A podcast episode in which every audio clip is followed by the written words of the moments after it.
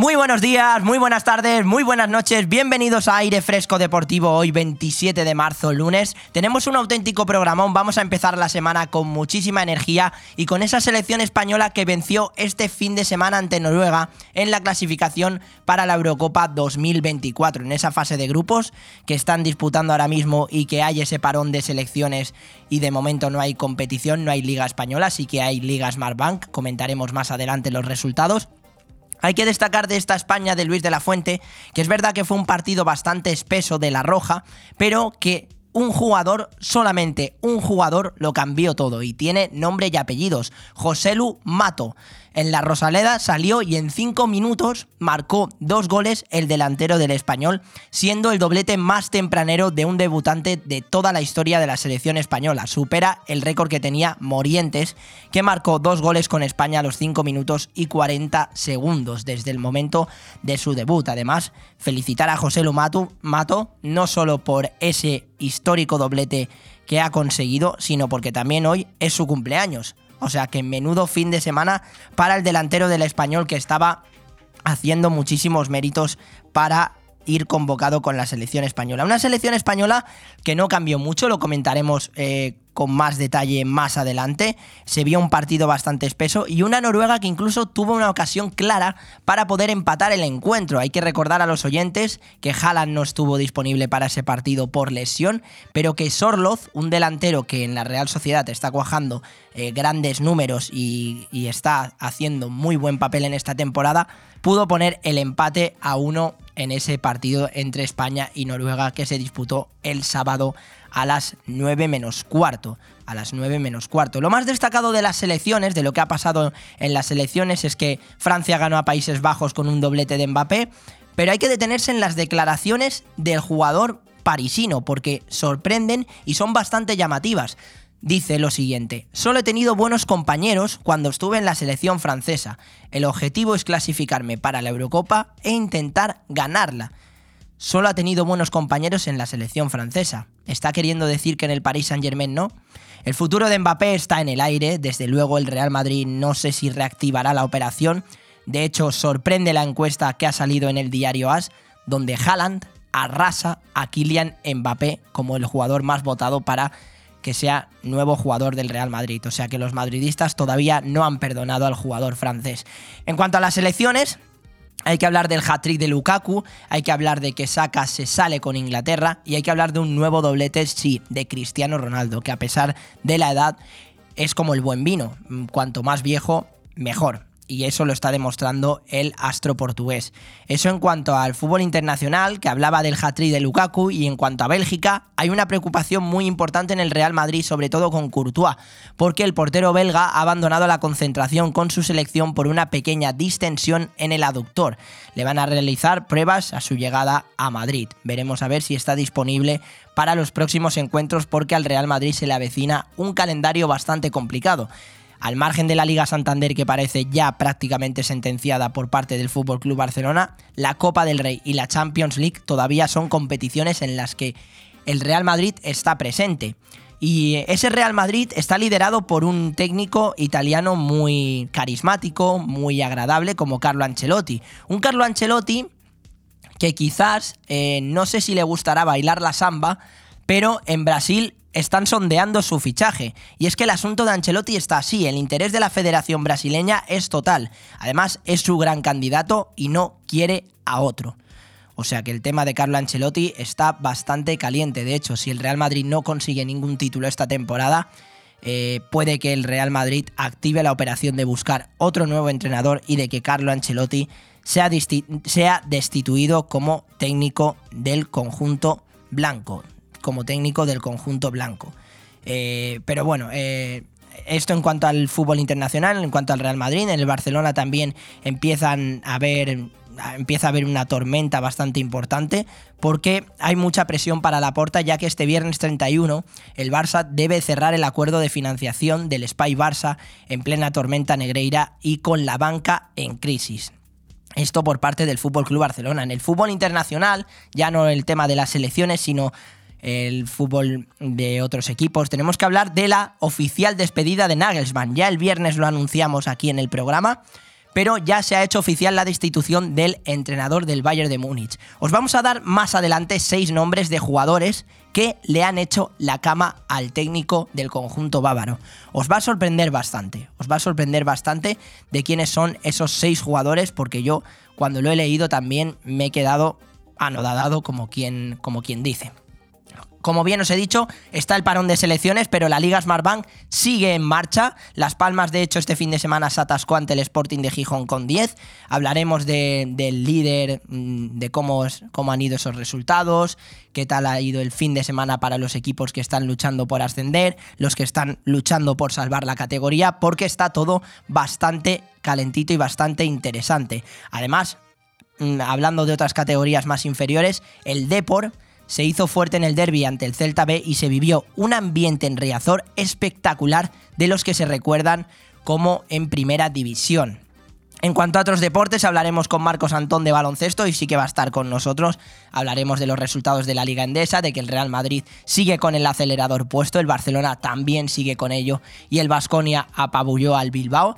Además de ese derby canario que normalmente está saliendo victorioso el Lenovo Tenerife ante Gran Canaria. En, el, en MotoGP, Alex Martín nos trae todas las novedades y la última hora de esa carrera de Portimao porque empezó calentito el campeonato. Y es que Mar Márquez tuvo un accidente bastante escalofriante donde tocó a Jorge Martín y también se llevó puesto a Oliveira. El accidente, si no lo habéis visto, mm, os recomiendo que lo veáis, si no sois muy sensibles, porque sinceramente, Márquez acarrea, mejor dicho, la sanción. Y la última hora es que no va a poder correr en el próximo GP de Argentina por la lesión que tiene y porque se hizo bastante daño en el brazo, en el hombro. Y bueno, las declaraciones de, Jorge Martín eh, son bastante, bastante duras, bastante duras hacia un Mar Márquez que se equivocó. Eh, en cuanto a la carrera, ganó Peco Naya, segundo quedó Viñales y tercero Marco Bezecchi. Una carrera muy accidentada donde solo acabaron 14 pilotos. 14 pilotos. En cuanto al tenis, Carlos Alcaraz ha pasado a la siguiente ronda de los cuartos de final. Su rival va a ser Tommy de Paul y el partido se disputará, el encuentro, mejor dicho, se disputará mañana a las 8 y media de la noche. 8 y media de la noche. Y en cuanto a más deportes, en el karate Paola toma el, testigo de Paola García Lozano, sucede a Sandra Sánchez y es la campeona más joven de la historia en el europeo. Hay que darle la enhorabuena porque tiene muchísimo mérito en un deporte como el karate conseguir llegar tan lejos. Además, Damián Quintero eh, lleva 11 oros. En el atletismo, en marcha, María Pérez, pentacampeona de España con récord. Y récord, hablamos de récord, el de la Kings League porque una auténtica barbaridad lo que se ha vivido este fin de semana en el Camp Nou con prácticamente 93.000 espectadores. Y no jugaba el Barça, jugaban equipos de youtubers. Sí, sí, lo han escuchado bien. Es algo de lo que nos alegramos y el campeón de este torneo ha sido el barrio liderado por Adri Contreras. Además escucharemos un audio muy especial porque para la siguiente temporada hay un jugador de fútbol profesional que tiene un equipo y que seguro si habéis estado al tanto de esta competición ya sabéis quién es, pero bueno, lo, escucharemos aquí en, aire fresco deportivo. Y en cuanto al deporte local, pues tenemos que hablar de la victoria importante del, del balonmano Benidorm ante la de Mar León, que sigue luchando por ascender a los puestos más altos de la clasificación y hablaremos con Nacho Madaleno, entrenador del equipo de voleibol venidor femenino, porque las chicas han conseguido meterse en los playoffs de ascenso en esa Superliga 2 que están disputando ahora mismo y es algo de lo que nos alegramos y les damos sinceramente la enhorabuena por haber conseguido tanto éxito en un deporte como el voleibol que tiene que ir creciendo poco a poco y que nosotros siempre queremos dar voz a todos los deportes. En baloncesto, el, el Benidorm ha perdido contra el líder, contra el Gandía. Y en cuanto al, en cuanto al en, baloncesto ha perdido contra el líder, contra el Gandía. Y en cuanto al fútbol, hablaremos con Félix Román de los resultados de este fin de semana del Benidorm, del Racing Club de Fútbol Benidorm, del Folletes de Benidorm y también del Atlético de Benidorm. Además, hablando mucho de Benidorm, la noticia y el bombazo del día es que David Villa, jugador que, fue, que estuvo en el Valencia, que estuvo en el Atlético de Madrid, que estuvo en el Barcelona, ha comprado el Racing Club de Fútbol Benidorm y es algo con lo que hablaremos también más adelante con Félix Román. ¿Qué más os puedo pedir? Si es un auténtico programón lo que hay hoy, solo ¿qué te puedo pedir? que te quedes aquí con nosotros, en aire fresco deportivo en Bomb Radio Benidorm, los lunes y los viernes de 12 a 2 y de 9 a 11. Nos puedes escuchar, ya sabes dónde, en YouTube, en Facebook Live, en Instagram, en Twitch y también sintonizar la 104.1. Además, si ahora mismo estás con el café o estás trabajando o no puedes escuchar el programa, también está Evox y Spotify. Y estoy yo aquí para recordártelo y para arrancar la semana con qué? Con muchísima energía. Así que nada, te pido que te quedes aquí con nosotros porque nada y menos vamos con ese editorial tan especial que os he preparado hoy y con este auténtico, ¿cómo es, Ale? Programón. Bon Radio. Nos gusta que te guste. ¿Eres de los que disfrutan de la comida? En Restaurante Le Plum combinamos placer y conocimientos. Cada mes un menú diferente lleno de sabor o crea tú la mejor combinación con nuestra espectacular carta. Entrantes fríos y calientes, pasta, risotos, suculentas carnes, pescado fresco. Restaurante La Plum pone el marco, los sabores y un ambiente muy especial. Estamos en carretera Altea La Nucía, kilómetro 5, en el 616-884468 y en www.restaurantelaplume.com.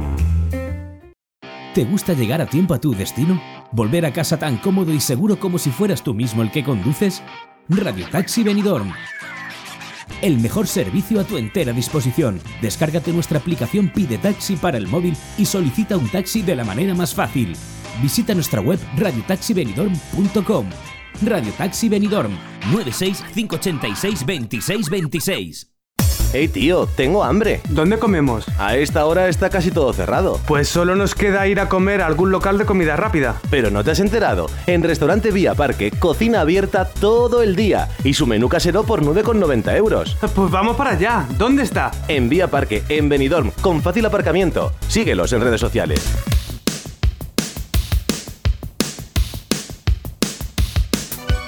Bon Radio. Nos gusta que te guste.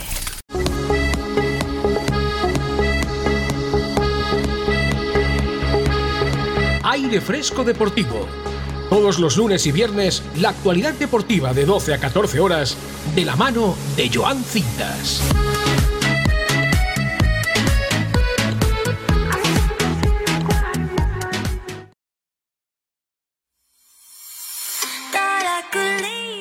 Un récord de 4 minutos y 15 segundos. José Lumato necesitó este tiempo en el terreno de juego para marcar un doblete.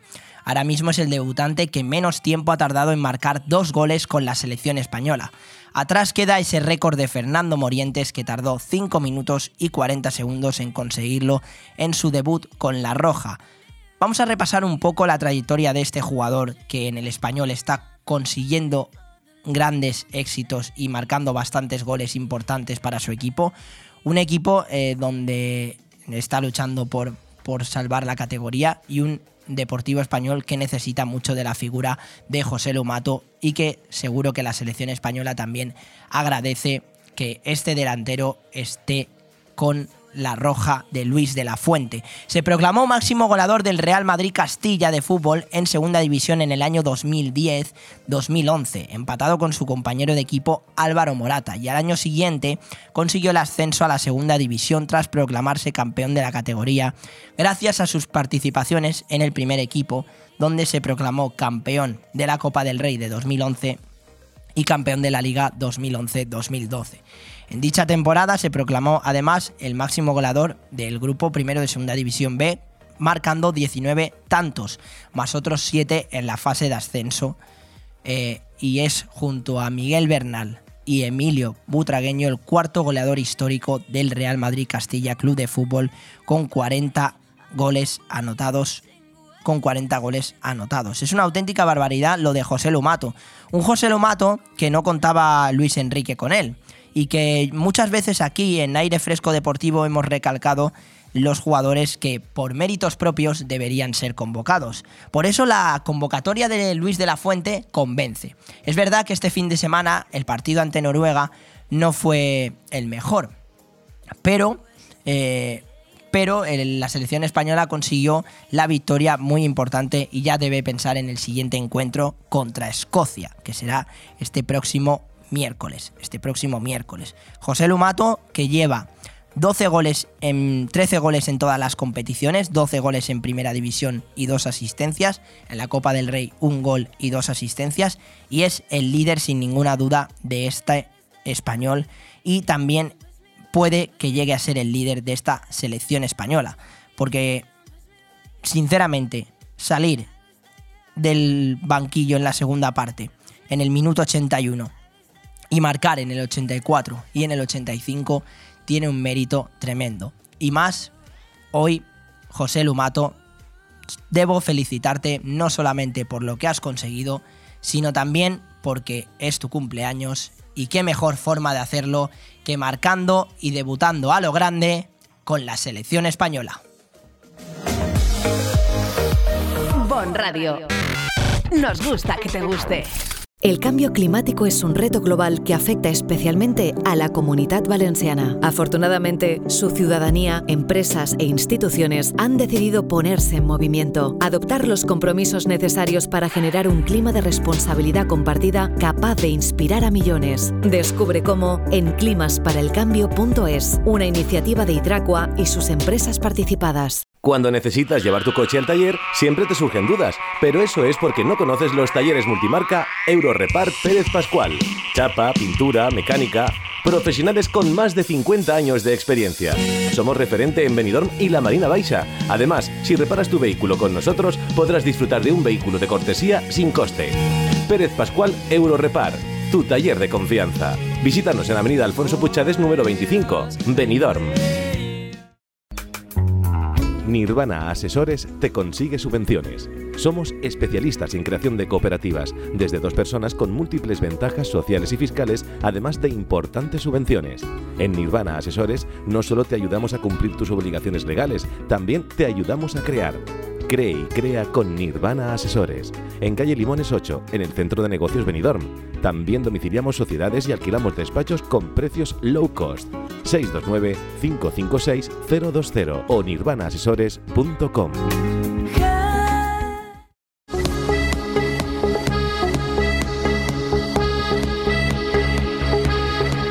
Aire Fresco Deportivo. Todos los lunes y viernes, la actualidad deportiva de 12 a 14 horas, de la mano de Joan Cintas.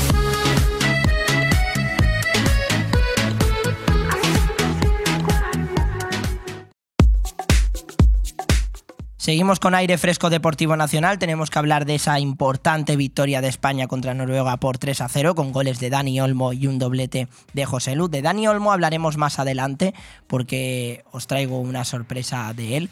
En cuanto a España, ganó en la Rosaleda y en cinco minutos, como comentaba en el editorial, marcó dos goles el delantero del español. Además, también hablando de delanteros, hay que comentar que Yago Aspas decepcionó bastante con la selección. Es verdad que es el primer partido y es el regreso de- del jugador o el delantero de las bateas, mejor dicho, que, que no ha sido el debut esperado. Para José Lu todo lo contrario, ha sido un debut muy esperado. Eh, por cierto, el partido de, España es mañana a las 9 menos cuarto, he dicho miércoles, quería decir martes, eh, a las 9 menos cuarto contra Escocia y lo televisan en la 1, el siguiente rival de España. Ya después eh, vuelve otra vez la competición liguera este próximo fin de semana, pero de eso ya hablaremos este viernes con ese auténtico programón como siempre. Mañana España contra Escocia a las 9 menos cuarto. Y es que entró José Lu y le cambió la cara a España. Tuvo que esperar hasta los 33 años que los cumple hoy para componerse la camiseta de la Roja y en los dos primeros balones que tocó como internacional marcar dos goles. Incluso pudo marcar un tercero. Mm, Si hubiera llegado a empujar la pelota que le, le envió Jeremy Pino desde la derecha cuando aún no había tocado la pelota. Cuatro minutos en el campo le bastaron sinceramente a un José Lomato que mm, confía bastante en seguir haciendo cosas importantes para esta selección de Luis de la Fuente. Mm, Podéis escribirnos nosotros en YouTube o donde en las redes que queráis cómo habéis visto el debut de esta selección de Luis de la Fuente, un Luis de la Fuente que lleva muy poco tiempo trabajando al mando de la, sele- al mando de la selección y que le ayuda bastante a confiar en todo lo que todo lo que son a veces momentos que, suceden, Ale, que, que la voz se va, se pierde y se va para un lado, se va para el otro. Son gajes de periodista ya, son gajes de, de, periodistas. Bueno, los cambios ayudaron bastante a España, Oyarzábal por la izquierda y Jeremy Pino por la derecha, en la segunda parte, y de hecho España llegó más al área rival de, Noruega.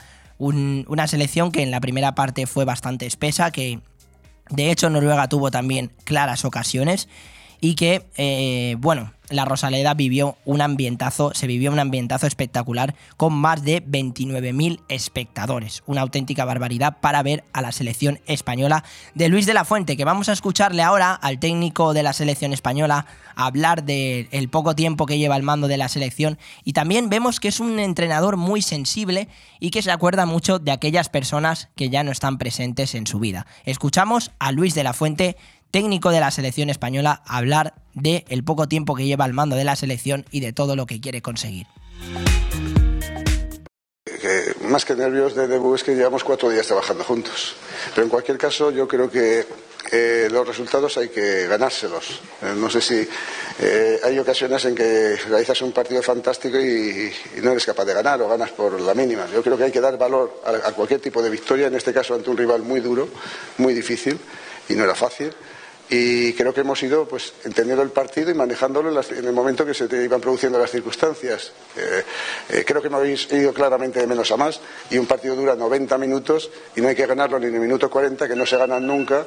Y si se pueden ganar, evidentemente, durante el resto de, de, minutos del partido, pues excepcional. ¿no? Yo creo que eso demuestra el potencial de un equipo, las características ganadoras de un equipo y, sobre todo, la sensación de equipo que creo que bueno, que hemos dado, pero que queremos seguir mejorando, evidentemente. Pues he pensado sobre todo en la gente que no está. Yo siempre me acuerdo mucho de mis padres y que lo que me hubieran gustado estar aquí y ver este partido. Y bueno, pues en la gente que me quiere, mi familia. Hemos visto tanto el lado sentimental de Luis de la Fuente como el lado más mmm, táctico, comentando de que todavía tiene mucho que trabajar esta selección española. Por cierto, en la rueda de prensa se escuchaban como una alarma del móvil, intentar apagar los móviles o silenciarlos cuando un entrenador esté hablando. Yo me fijo mucho en todos los detalles cuando estamos escuchando los audios, no os creáis que estamos aquí para pasar el tiempo y bueno, a la hora de hacer una rueda de prensa hay que tener un poco de cuidado con la alarma, no sé si no creo que sea para dormir, era bastante temprano, pero bueno, eso ya cada uno eh, su vida y como sea todo. En cuanto a España, eh, cambió muchísimo con los cambios por Oyarzábal por la izquierda, Jeremy Pino por la derecha, también un Ceballos que acertaba bastante con los pases largos, pero también hay que destacar una figura muy importante de esta selección española y es Kepa para la selección que está siendo uno de. Pues fue una de las grandes sorpresas de esta convocatoria. Es verdad que Unai Simón estaba lesionado y que de momento Luis de la Fuente no cuenta con De Gea. Pero una selección española que consiguió la victoria y que de momento es líder de, esa, de ese grupo, donde también vamos a repasar los resultados que se dieron este fin de semana. Eh, este fin de semana no solamente esa victoria de España contra Noruega por 3 a 0, porque en el, en el grupo de, de España eh, también ganó Escocia y los que perdieron fueron Georgia y, bueno, Georgia todavía no ha jugado ningún partido, Escocia ganó a Chipre también por 3 a 0 el mismo sábado y mmm, comparten liderato, por así decirlo, España y Escocia. Los resultados de ayer vamos a repasarlos. Kazajistán 3, Dinamarca 2, Inglaterra 2, Ucrania 0, Eslovenia 2, San Marino 0, Liechtenstein 0, Islandia 7. Vaya goleada de los irlandeses. Y eso que allí hace bastante frío, ¿eh? Pero bueno, se jugó en Liechtenstein. Eh, Malta 0, Italia 2, Irlanda del Norte 0, Finlandia 1, Eslovaquia 2, Bosnia 0 y Luxemburgo 0, Portugal 6. El sábado, bueno, el sábado no, el viernes mejor dicho, Francia se enfrentó contra Países Bajos, que ganó 4 a 0 con un doblete de Kylian Mbappé. Lo más destacado del partido eh, fueron eh, las, duras declaraciones de Kuman, técnico de Países Bajos, diciendo que no tuvieron ninguna posibilidad de ganar. Ha sido muy crítico con su equipo. Además, Mbappé y Griezmann fueron los capitanes generales de Francia y Deschamps ha confirmado que con Griezmann no hay ningún problema, ese problema que comentamos el pasado viernes del tema de la capitanía. De hecho, Griezmann fue el que marcó el primer gol para la selección francesa en el minuto 2 y es un jugador también muy importante para la selección de Didier Deschamps, al igual que Chouameni, que intervino en uno de los goles con una asistencia. Con una asistencia. Marcaron también Upamecano y ese doblete de Kylian Mbappé, que es sin ninguna duda el líder de esta selección francesa. Hoy también hay partidos de selecciones. De hecho, juega Francia contra Irlanda. Eh, es lo más destacado de la jornada, sinceramente. Luego hay otros encuentros. Todos son a las 9 menos cuarto. Pero en cuanto a las selecciones, mm, lo, enlazamos con Bélgica. No solamente por ese hat-trick de Lukaku que le da esperanzas a la selección belga de clasificarse a la Eurocopa, sino la noticia de que preocupa Courtois. Ha abandonado la concentración con su selección por una pequeña distensión en el aductor. Le van a realizar pruebas a su llegada a Madrid. Son unas malas noticias para Ancelotti si la lesión se confirma que es bastante grave. Eh, con la vuelta de Copa del Rey ante el Barça y los cuartos de Champions ante el Chelsea en el horizonte. Courtois abandonó la concentración por esa pequeña distensión en el aductor, aunque en principio se trata de una lesión leve. Tienen que confirmarlo los servicios médicos del Real Madrid, que van a examinar a su portero y se determinará el tiempo de recuperación. El primer partido del conjunto blanco, como bien sabéis, es este próximo 2 de abril ante el Valladolid, luego el día 5 es la vuelta de semifinales de la Copa del Rey ante el Barcelona y la eliminatoria de cuartos de Champions es el 12 de abril la ida y el 18 de abril la vuelta. Un Real Madrid que se le avecina un calendario bastante complicado, aunque desde mi punto de vista creo que para el partido de liga Thibaut Courtois descansará eh, tras eh, ver la clasificación donde el Real Madrid está a nada más y nada menos que 12 puntos del líder que es el Fútbol Club Barcelona. Y hablando del Real Madrid, el asunto de Carlo Ancelotti está empezando a preocupar. Parecía que solamente eran rumores, pero el, interés de la Federación Brasileña es total, es su gran candidato, no piensan en otro entrenador. Falta que Ancelotti tome la decisión, falta que el Real Madrid también a final de temporada tome la decisión de si el técnico italiano seguirá al frente del conjunto blanco. En cuanto a las encuestas, Haaland está goleando a Mbappé. En un sondeo realizado en as.com, siempre hacen un trabajo excepcional, el noruego es el favorito de la afición. El 82% de los casi 40.000 encuestados ficharían al del City para el Madrid en lugar de a Kylian Mbappé. Del Real Madrid nos pasamos al eterno rival del equipo blanco, que es el Fútbol Club Barcelona. Más presión para Joan Laporta, ya que este viernes 31 de marzo el Barcelona deberá cerrar el acuerdo de financiación del Spy Barça en plena tormenta negreira. Eh, mm, y en cuanto eso, en cuanto al Fútbol Club Barcelona. Lo del Real Madrid, lo, como bien os he dicho, el tema de Carlo Ancelotti de momento está en el aire y hay que ver qué es lo que pasa, eh, qué es lo que pasa con el futuro del Real Madrid y con el Barça, que podría reclamar la liga de 1937 tras la concesión de los títulos deportivos, de los títulos al al Deportivo, perdón, en el 1912 y en Levante al 1937, en el año 1937, los culés tienen la intención de pedir este trofeo liguero. O sea, es la información publicada por ESPN. El conjunto azulgrana tendría la intención de reclamar este título de liga que por entonces se, denominaba Liga Mediterránea. Ya ha solicitado con anterioridad que se otorgue la oficialidad a este torneo que conquistaron durante la dictadura, pero nunca ha sido considerado por la REF debido a que no lo organizaron ellos. Son dos copas también que concedieron al Deportivo y al Levante, que tampoco fueron organizadas por la REF, lo que daría validez a este argumento del Fútbol Club Barcelona, que empieza a reclamar títulos que se disputaron en, en aquella época en plena tormenta negreira y con la, fin, con la banca en crisis, además de ese Spy Barça que deben cerrar. Eh, vamos a repasar los resultados de la Liga Smartbank, si os parece bien, oyentes de, de, aire fresco deportivo, porque no nos olvidamos de la división de plata que está todo muy, muy caliente. De hecho, vamos a debatir un poco, eh, incluso poner en cuestión qué equipos vemos mejor en forma. El Cartagena ganó 2 a 0 al Lugo el viernes, el Ibiza ganó 2 a 0 al Burgos, el sábado. El Racing perdió 0 a 1 contra el Levante y el Alavés ganó 1 a 0 al Tenerife. En cuanto a los partidos de ayer, Eibar 0, Andorra 0, Ponferradina 0, Mirandés 0, Zaragoza 1, Albacete 1, Granada 1, Oviedo 0, Villarreal B 0, Huesca 0 y Las Palmas 1, Sporting de Gijón 1. Un Las Palmas que se atascó bastante contra el Sporting de Gijón que se quedó con 10 jugadores. En cuanto a la clasificación, el Eibar es líder con 63 puntos, el Granada segundo con 61, tercero, cuarto, quinto y sexto por este orden, Las Palmas 59, Levante 59, Alavés 57, Albacete 52. En la zona de descenso, Ponferradina con 34, Ibiza con 28, Málaga 27 es penúltimo y el colista es el Lugo, el Ibiza, que últimamente está teniendo muy buenos resultados. Me detengo aquí en la tabla de la clasificación, porque en los últimos cinco partidos son tres empates y dos victorias. Es verdad que todavía la salvación está muy lejos, está a 10 puntos, pero que ayer precisamente el Sporting de Gijón eh, consiguió un empate valioso contra un Las Palmas que está atravesando una mala racha.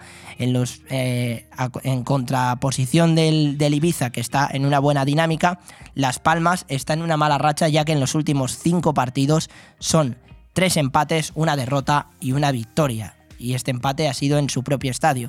El Eibar sí que atraviesa un gran momento, por eso es el líder de esta Liga Smartbank, ya que son en los últimos cinco partidos cuatro victorias y un empate el equipo armero que sueña con regresar a la primera división, al igual que el Levante, que sigue cuarto y que está todo muy apretado entre el primero y el quinto, por así decirlo. 63 puntos, son 6 mm, puntos de diferencia del Eibar al Deportivo a la vez que es el quinto, el sexto es el Albacete que también se puede meter en la pelea porque el Granada tiene 61 y es segundo de esta liga Smart Bank, una liga Smart Bank que nos depara resultados siempre apasionantes y que no nos olvidamos de ello.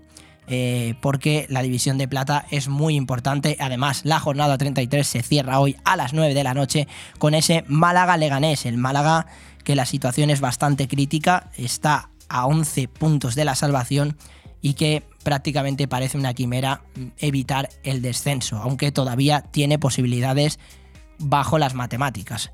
En cuanto al Leganés, un equipo que también atraviesa muy mala racha, ya que en los últimos cinco partidos son tres derrotas y dos empates.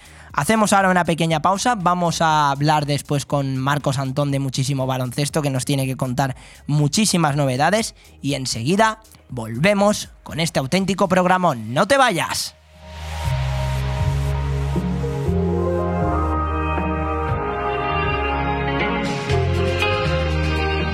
Bon Radio. Nos gusta que te guste. Necesito hablar contigo. Tengo que contarte algo. Tenemos que hablar. Sea lo que sea, díselo en Restaurante Juan Abril, porque no hay otro sitio igual donde todo sabe y sienta mejor, como nuestros arroces, carnes y pescados frescos de la bahía. Restaurante Juan Abril, Paséis del Mediterráneo 14, Altea. Reservas al 96 584 37 22. Restaurante Juan Abril, la cocina española de siempre, donde todo te va a saber mucho mejor. Hay un oasis donde puedes pasar un fin de semana distinto en un entorno paradisiaco. La Alfaz Oasis, un hotel donde desconectar sin irte muy lejos. Incluso puedes celebrar eventos privados y disfrutar de nuestro tratamiento beauty deleitándote con una cena especial en nuestro romántico restaurante. También disponemos de servicio de peluquería, salón de estética y mucho más. Elige Hotel La Alfaz Oasis para cualquier celebración, cena o fiesta que quieras que sea diferente. Estamos en calle El Hecho número 2 de Alfa del Pi y en el 96 599 2311. Porque son momentos para compartir, comparte felicidad. Chocolates Marcos Tonda. Comparte con tus clientes, empleados, con la familia y amigos sus exquisitos chocolates tradicionales y gourmets o los nuevos lotes combinados con productos tradicionales. En Villajoyosa, partida Torres junto Rotonda del Puerto y en el centro de Benidorm, calle Alameda Blue, espacio gourmet Marcos Tonda. El prestigio de una marca garantiza la calidad. Chocolates Marcos Tonda. Momentos para compartir.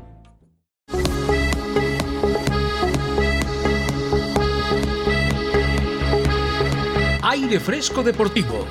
Todos los lunes y viernes, la actualidad deportiva de 12 a 14 horas, de la mano de Joan Cintas.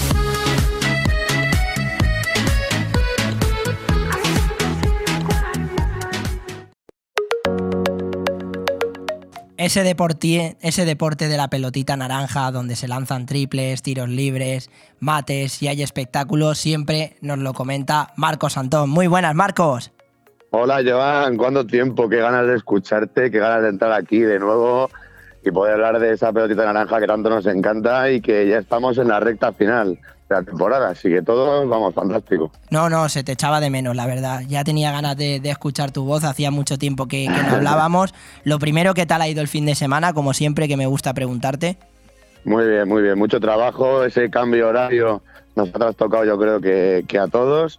Nos ha pillado con el pie izquierdo que se dice, pero bueno, lo hemos disfrutado mucho, muchas elecciones, mucho baloncesto y, y aprovechando este buen tiempo, aunque a mí la primavera no me gusta mucho ya porque tengo muchísima alergia. Ya somos dos. bueno, ya somos pues, dos.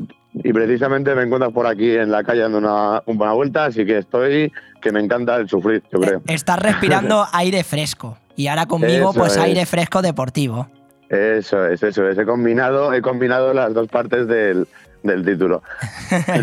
Bueno, tenemos que hablar de muchísimo baloncesto de este fin de semana de la Liga Endesa, sobre todo de esa victoria Sí. del Real Madrid que ganó al Fuenlabrada, un Fuenlabrada que lleva 17 partidos seguidos sin ganar, es bastante preocupante los datos de- del equipo madrileño. Sí, total. Además, yo quería comentarte también, eh, no sé qué piensas tú de la figura de Abalde, pero muchas veces se comenta en redes sociales que es un jugador necesario para esta plantilla, que a lo mejor necesita que coja más regularidad, regularidad y que Chus Mateo le dé más minutos, ¿no? Es que por una parte a Valde siempre se dice que, que estaba muy bien formado ya para ir al Real Madrid, por otra parte a lo mejor ha habido escenarios que le ha supuesto un poco más de presión, de, de exigencia, de recibir la bola y a lo mejor él no estaba preparado para eso, ¿no? Hmm. Entonces yo creo que ahí por una parte se le ha visto, se le ha visto un poco mermado, pero, pero yo creo que ese es el factor X, ¿no? Es el factor X que, que necesitaba el Real Madrid y que lo necesita ahora mismo, porque las figuras ya están muy establecidas, los tiradores, los defensores y a Valde como que digamos que es una mezcla un poco de todo, ¿no? Entonces tienes toda la razón en cuanto a que es ese factor X que necesita el Real Madrid, pero no sé si también la figura del entrenador de Chus Mateo sabe utilizarle como realmente necesita el Madrid. Hmm. Sí, no, está claro. La verdad, aún así, no sé qué opinas también de, hablando de ese partido entre el Real Madrid y el, y el Fuenlabrada, la situación ya es bastante preocupante, ¿no? Claro, por eso es que yo creo que ahí ya va un poco más el factor, el factor ya mental, ¿no? El factor psicológico. Jugar en el Real Madrid no es nada fácil, no es nada fácil. Y yo creo que gente joven que llega tan joven a un equipo tan exigente que se le pide ganar cada partido, cada competición, pues hay jugadores que mentalmente están preparados y hay otros que no tanto. Entonces no sabremos si es el caso de Abalde. Yo confío, porque cualidades le sobran al chico, le sobran, pero por todos lados. Entonces eh, yo confiaba en que esta, este Real Madrid, que está un poco que no sabe muy bien cómo va a acabar esta temporada, ¿no? Es un buen momento para Abalde también dé ese paso al frente y sobre todo que se cuide también de, de salud porque físicamente sí que es verdad que las lesiones tampoco le han ayudado ¿no? a mantener esa regularidad. Hmm. No, sí, sí, totalmente de acuerdo eh, con el tema de, de Abalde. Es un, es un jugador que, que también, como bien comentas, las lesiones no, no le han ayudado bastante. Hablamos también de, bueno, hemos hablado del Real Madrid, tenemos que hablar también del Barcelona, que ganó su, su partido este fin de semana y que, y que la verdad que hay que destacar una, una figura en concreto. Ganó contra Juventud por 87-71 y hay que hablar de Satoransky, ¿no? Hombre, Tomás Adoransky es sin duda ese factor X, ¿no? Hay, hay jugadores que ya, o sea, hay medios que ya están como pensando que la Provitora a lo mejor tiene muchísimo protagonismo y demasiada responsabilidad y es un jugador a lo mejor más temperamental, ¿no? Un termómetro de esos que, pues como era de Isi Carro en el Real Madrid, ¿no? De, de X ciertos minutos, ciertas situaciones de juego, pero Satoransky sin duda alguna es el núcleo, es el cerebro de Yasique Vicius, es su representación, digamos, en pista. Y, y el otro día con el Juventud, 19 puntos, 5 asistencias, fue el mejor, ¿no? Y, se, y además, si te fijas, los otros que superaron la barrera de los 10 puntos fueron Sanli, el pivot, y Nikola Mirotic, con 10 puntos el alero, el ala pivot, perdón. Entonces, los interiores se nutren mucho de la figura de Satoransky. Es esa persona que equilibra, ¿no? Equilibra todo el equipo y, y sin duda que el, que el partido en este derby con el Juventud mostró lo que, lo que esperábamos de Satoransky. Sí, un Juventud que, que va sexto en esta liga andesa. En cuanto a la clasificación, Real Madrid 40 puntos, Barcelona 40 puntos y Basconia 40 puntos, que este fin de semana apabulló al Bilbao Basket, sobre todo en un grandísimo segundo cuarto. Eh, dio, dio bastante descanso a, a jugadores como eh, como Holmes y de hecho mm, sacó en el quinteto inicial a otros como Heidegger, Rayeste o Enoch, eh, que creo que, que son, bueno, que, vinieron bien para, para, un Vasconia que también está peleando ahí en la Euroliga. Eh, un primer cuarto que terminó por 27-14, donde Howard destacó bastante en la anotación, también Enoch y Costello. Y por parte de- del, sí, del Bilbao Basket, también destacar la figura de San Pouris. Y de Francis Alonso también, de nuestro español que anotó, anotó Sí. 18 puntos. Pero sí que es verdad que Vasconia está adoptando un poco ese rol en Liga Andesa, como el que hemos hablado las últimas semanas de Madrid y Barcelona, ¿no? De, de un poco de, de- de jugar con más rotación, de dosificar a sus estrellas.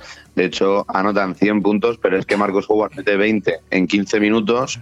Eh, Kotsar les anota 15 puntos y 7 rebotes en otros 15 minutos y los jugadores, quitando la excepción de Steven Ock, que, que casi hace un doble-doble, 16-8, y juega 32 minutos, eh, y a Rayeste y Heidegger, que no son de esa gran rotación principal de Basconia, son los tres únicos jugadores junto a Kuruks que superan los 20 minutos por partido. Mm. O sea, en este partido, perdón. Entonces, han rotado mucho y eso les ha venido genial porque es una victoria que les mantiene ahí en esa, en esa primera posición con Madrid y Barcelona y Mm, claro. les permite también el mantenerse vivos en Euroliga con, con, toda la, con todos los efectivos sanos. Ahora hablaremos de, de los partidos de esta semana de, de la Euroliga, Marcos. Eh, pero bueno, derbis canarios estamos teniendo, lo tuvimos en la Copa del Rey, ahora también lo hemos tenido este fin de semana.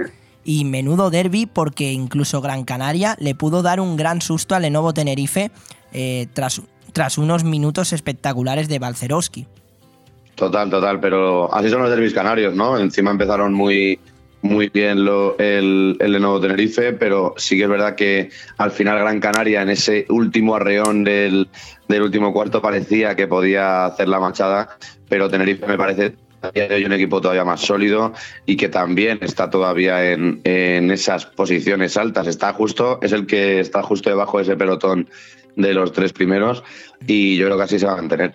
Pero sin duda alguna, yo creo que deberíamos buscar mucho en la hemeroteca, Joan, para ver una jornada de, de Liga Andesa con tantos derbis, porque ha habido un básquet Girona Manresa, un Obradoiro Breogán, el Barça Juventud, el Derby Canario, Betis Unicaja, Vasconia Bilbao Basket, Fuenlabrada Real Madrid, o sea, menos el Zaragoza Valencia. Sí, sí, es una Granada locura.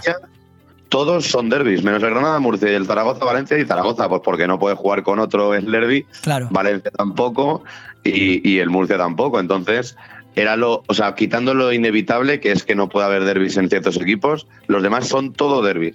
Ha sido increíble. Ah, no, no, ha sido un fin de semana, vamos, de, de derby total, sinceramente. Se han movido poco, no han gastado mucho en transporte, yo creo.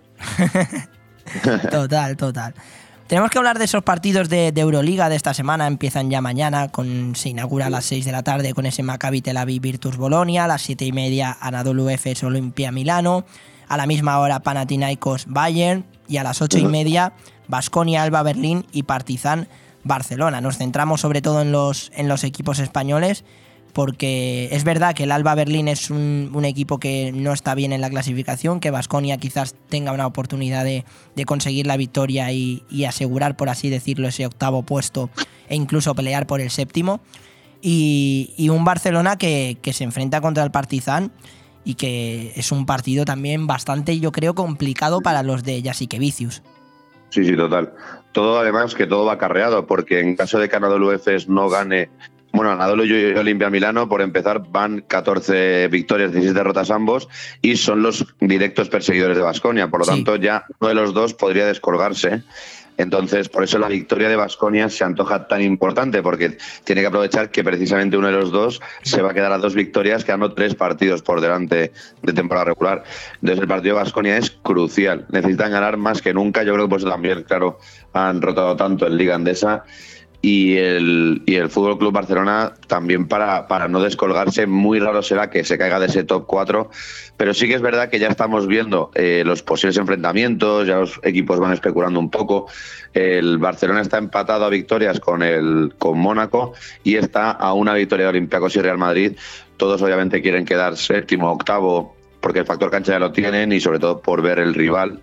Y Partizan precisamente puede ser uno de ellos, porque si el Barcelona queda segundo y Partizan tampoco se mueve, y además segundo juega con séptimo, tercero con sexto. Y entre esos cuatro puestos van a estar bailando tanto Partizan por su lado y Barcelona por el otro. Así que puede ser el duelo de cuartos. Así que sin duda esos van a ser los, los más importantes de momento de, de la jornada de mañana. Sí, sí, sí, la jornada de mañana que, viene muy apasionante, al igual que la del miércoles, porque, bueno, hablabas de, ese tercer puesto, de ese cuarto puesto, pero el primero y el segundo también está bastante caliente la cosa. De hecho, el, el martes, eh, el miércoles, perdón, el Zalgiris Kaunas se enfrenta contra Mónaco a las 6 de la tarde, Estrella Roja Valencia Basket a las 7, que ya el Valencia parece que se descuelga de poder luchar por esos por entrar entre los ocho primeros. Luego a las 8 y a las 9 menos cuarto hay dos partidos mm, cruciales eh, para Olympiacos y para Real Madrid. Para Olympiacos quizás más asequible al ser el, el colista de, de, esta Euroliga, el, el Asbel Basket. Eh, puede ser un, un, partido más cómodo para el, para el equipo griego.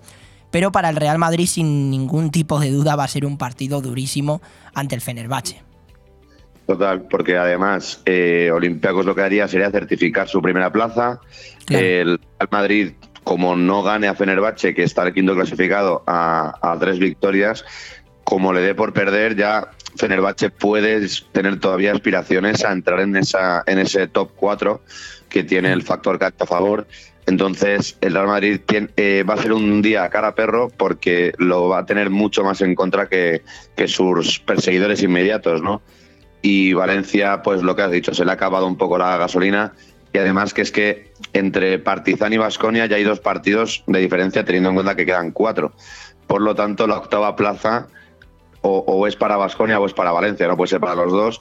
Entonces yo creo que ya el, el conjunto de Arón ya se ha quedado sin, sin fuelle mm. y más aún, bueno, todavía no ha todavía tiene un partido ahí con, con Cedevita que justo le tiene debajo, es asequible poder ganarle aunque, aunque es fuera de casa. Y, y más, pero yo creo que, que, podría ganar por lo menos por el orgullo, ¿no? Y estar ahí que en caso de que, en caso que no, esperemos que no, que Vasconia se caiga de ese top 8, que menos que lo, que lo tome el testigo el, conjunto valencianista, ¿no?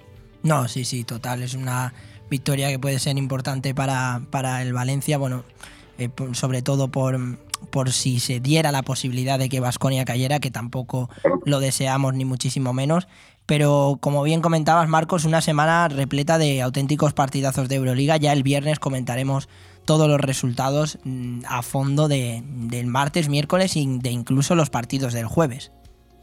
Hombre, que precisamente si seguimos con la estela del Valencia, en caso de ganar eh, a Cedevita esta semana, al principio, luego tiene un partido el viernes contra Zalgiris, que es precisamente el que tiene encima, con lo cual, si hoy, si esta semana Valencia le da por ganar los dos partidos, se vuelve a meter de lleno en, en, esas, en esas posibles dos jornadas que faltan, poder asaltar ese top 8. O sea, es que nadie ahora mismo puede relajarse. Ya no es que tengas que estar pendiente de tu partido, sino tener dos, tres pantallas para ver el resto al mismo tiempo. Es el mejor momento total, de la temporada. Total, total. Un momento, mm, la verdad que va a ser trepidante esta semana de Euroliga, que incluso el viernes igual podemos estar comentando que el Valencia está en la pelea del, del top 8. O sea que nadie se puede descuidar y muchísimo menos a falta de tres partidos, has dicho, ¿no? Justamente. Claro, llevan ya 30 partidos, son 34, son 30, con lo cual 34, todos claro. esta semana. Creo que es solamente uno la siguiente y ya a mediados de abril es la última jornada y ya empezamos con, con el segundo plato. Total, total, con lo, con lo fuerte. Con el segundo plato, es. pero que es lo fuerte, sinceramente, y que el, tengo ganas ya contigo, la verdad, de, de, hablar de esos, de esos partidos cuando ya llegue lo que es la, la, la el tema de los la, la Final Four. Eso es, los cuartos de final, luego los ya cuartos, se meten. todo, exacto. Y luego ya se meten de lleno casi a la Final Four, sí, sí. Exacto, eso es. Eh, bueno, Marcos, en cuanto a la NBA, nos vamos al show, al espectáculo.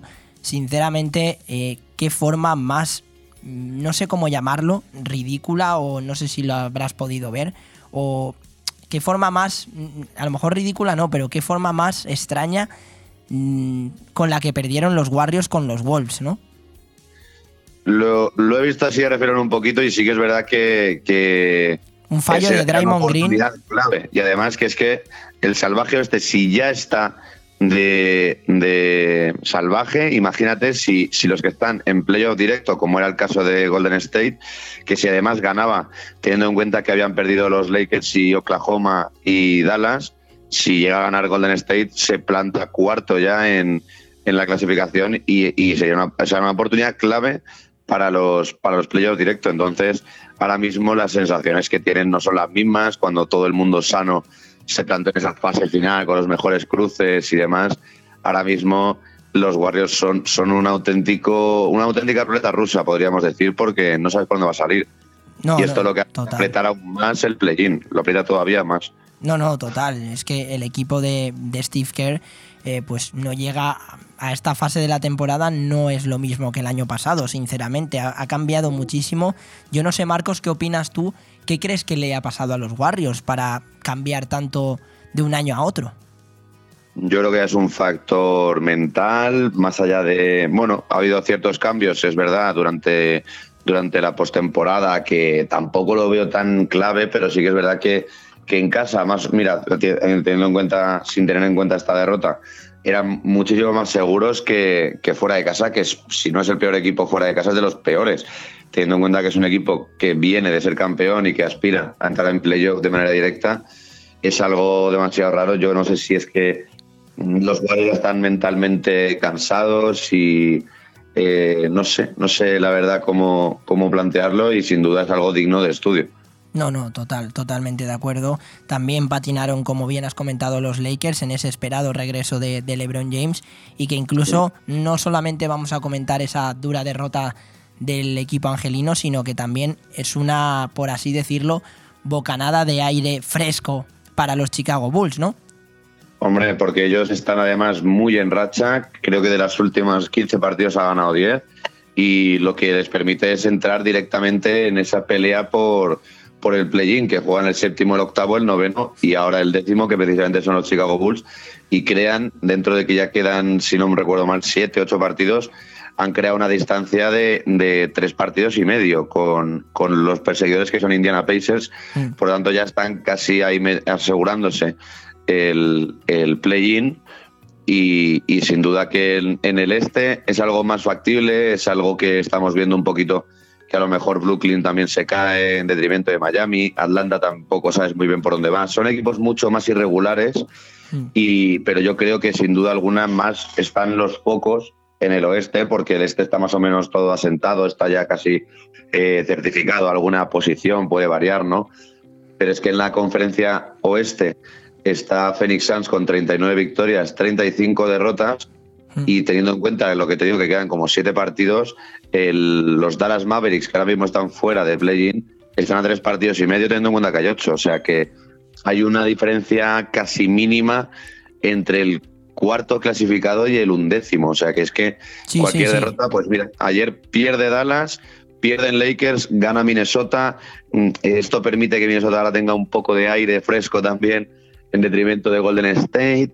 Mm, son hay partidos muy directos. Esta semana creo que hay un, precisamente un Minnesota Lakers y, y, con Phoenix también juegan, con Clippers. Ahora mismo está esto precioso y yo es que sin, me encantaría poder estar todas las noches viendo, viendo la jornada porque cada jornada cambian las posiciones dos o tres veces. Totalmente, jornadas apasionantes en la NBA. De hecho, nos ha dejado un enfrentamiento entre dos líderes, entre Denver Nuggets y Milwaukee Bucks, líderes de, de, de, ambas conferencias.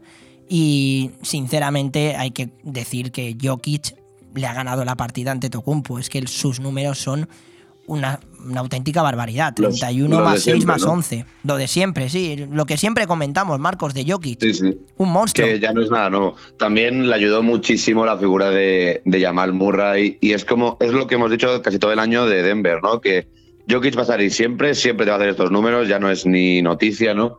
Pero si, si sus escuderos, que son Jamal Murray y Michael Porter Jr., aparecen en escena, ya es cuando el partido cambia y precisamente a, Milwaukee le ganas. Porque Michael Porter anotó 19.7 rebotes. Es ese factor que apenas necesita el balón, pero por lo menos 5 o 6 triples te va a tirar y a menos a nada que meta el 60% de ellos, pues ya te desatasca un partido apretado, ¿no?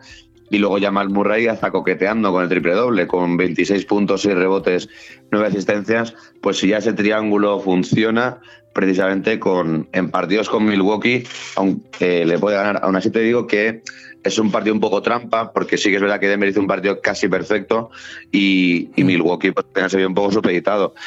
pero te digo yo que a día de hoy me parecen, eh, me parece precisamente la- el equipo de Antetokounmpo los favoritos, porque se ha visto que, que, que cuando están todos sanos y es, el, es un equipo casi imbatible en, en ambos lados. Tiene al mejor jugador de la liga, tiene al que para mí es el favorito a ser el defensor del año, que es Brook López, que ya nos ha dejado varios partidos con más de siete tapones. Gru Holiday, que es ese factor diferencial de este equipo, que es el que les dio ese plus para ganar el anillo y es el, el, digamos, el, el núcleo de todo, con lo que todo funciona. Y Chris Middleton, pese a que las lesiones le hayan lastrado un poco estas dos últimas temporadas, es, es otro factor determinante ¿no? en este equipo. Entonces, el quinteto lo tiene, nada que la rotación sí que, sí que responda a esos cinco primeros. Yo creo que es el equipo sin duda a batir. Están un, yo creo que están un peldaño por encima del resto. Un peldaño por encima del resto, ¿piensas eso? Para mí sí, porque todos los equipos al final, Denver, pese a esta victoria tan meritoria, han tenido también un bache de cuatro o cinco partidos sin ganar. Memphis está con los problemas de Yamorán. Eh, luego el resto de equipos están, pues lo que te digo, bailando entre el cuarto y el décimo puesto. Y yo creo, ya por sensaciones, que Boston y, y Filadelfia eh, también son equipos claramente contenders, pero yo creo que en una serie a siete partidos contra un equipo tan sólido, tan compacto y tan bien hecho como es Milwaukee, es que no veo por dónde puedes ganar este partidos. Que lo hemos dicho varias veces esta frase y la he oído varias veces y ha, ha pasado. O sea que. Pero mi, sensación es esa, que, están un paso por delante de los demás. Mm. No, sí, sí. la verdad que Milwaukee Bucks está cu- cuajando una temporada espectacular. Es verdad que yo pienso que Boston sí que puede plantarle bastante cara en esos, en esos playoffs. Pero eh, vamos a ver qué es lo que pasa porque mm, pues están bastante fuerte Milwaukee Bucks a pesar de, de- esa derrota de, contra, contra Denver. Son un equipo bastante firme con jugadores muy importantes. Para mí sí, para mí sí. Yo creo que es que, o sea, sí, hay calidad. Boston tiene calidad precisamente, ya lo hizo el año pasado para ganar a los Bucks, pero ahora es que les veo tan sólidos también que es que si las lesiones le respetan, no sé, no se me ocurre un equipo que a siete partidos le pueda ganar a, este, a estos Milwaukee Bucks, no lo sé. Porque ya también hay que tener en cuenta que hay que activar el modo playoff, ¿no? Que ante Tocumpo se va a ver ante la oportunidad de un segundo anillo. Claro. Que, ¿no? Entonces, esos factores también determinan que, que además yo veo que el, el este lo veo muy sencillo, porque Milwaukee, a priori, a menos de que juegue contra Miami, si es que entra octavo, pero Miami en priori entraría séptimo, pues en un enfrentamiento a lo mejor con Atlanta o con Chicago, Milwaukee yo creo que hace un 4-0 sin problema. Y luego ya, si se ve con Filadelfia, es que ya te digo, no, le- no veo Filadelfia, su mayor figura, Joel Embiid, se bailaría con el que será probablemente el defensor del año, se va a ver muy mermado. Yo, y yo creo que Filadelfia no tiene armas para ganarles. Boston puede que sí, pero a nada que aprieten en defensa a los Bucks de tal manera que ahoguen a Tatum, tampoco veo que tengan un factor X para ganarles. No sé, es la sensación que tengo. Perfecto, Marcos. La verdad que hablaría muchísimo más tiempo contigo de, de baloncesto. De hecho, comentar así un poco brevemente eh, la derrota de Dallas, pero que los números de Luka Doncic no cambian. 40 puntos, 12 rebotes y 8 asistencias, aunque estamos viendo que no está sirviendo para que Dallas siga creciendo. Y además que lo vi en directo porque era muy buena hora, a las 7 de la tarde, y, y lo que la sensación que me da es que está ido. O sea, lo dijo el propio Doncic en, en una rueda de prensa que dice, mira que yo esto- llevo años ya jugando a esto y siempre he disfrutado, y además se lo ha notado, ¿no? Siempre ha disfrutado en la cancha jugando. Se ve que ahora está ido, no, no está en la pista, los números lo va a hacer porque tiene un talento sobrenatural. Eso te pero iba a es que decir. no, no, no se le ve, no se le ve. Eso te iba a decir, si está perdido haciendo 40 puntos y 12 rebotes, imagínate cuando esté al 100%. Menuda animalada. Totalmente, pero bueno, todo dice que con Irving porque tal, pero es que hay factores que van más allá de dos talentos tan brutales como estos. Y es la defensa, porque han perdido dos partidos seguidos contra los Charlotte Hornets, que es uno de los peores equipos de la, Total. de la competición. Y es un factor diferencial que es la defensa, es la mentalidad. Y este equipo se está cayendo por completo. Ahora mismo está fuera de play-in y de playoff directo mucho más, claro. Ya, ya, total, totalmente. Eh, nada, Marcos, muchísimas gracias como siempre por, por todo. De verdad es un placer hablar contigo de, de baloncesto. Esta semana nos depara una jornada apasionante de Euroliga. también estaremos pendientes de los resultados de la NBA y de cómo va evolucionando todo. Y el viernes nos vemos aquí con, con Roberto. Hombre, esperemos que sí, esperemos que sí, y habrá que darle un poquito de, de caña a Roberto con, con sus Dallas Mavericks ahora. Hay que meterle un poco de zapatilla, es, me gusta, me gusta. Ahora que no, igual no está escuchando el programa, hay que darle. Bueno, así se me lleva de sorpresa. Me meto un poco con él ahora. Es así, es así. Muy bien. Pues nada, Joan, que un placer. Estoy como loco porque llegue el viernes, porque así el transcurso de la semana habremos, habré visto todo el baloncesto posible y, y estaré aquí para comentarlo contigo, encantadísimo. Perfecto, Marcos. Muchas gracias. Un abrazo y feliz semana. Igualmente, Joan. Hasta luego. Hasta luego.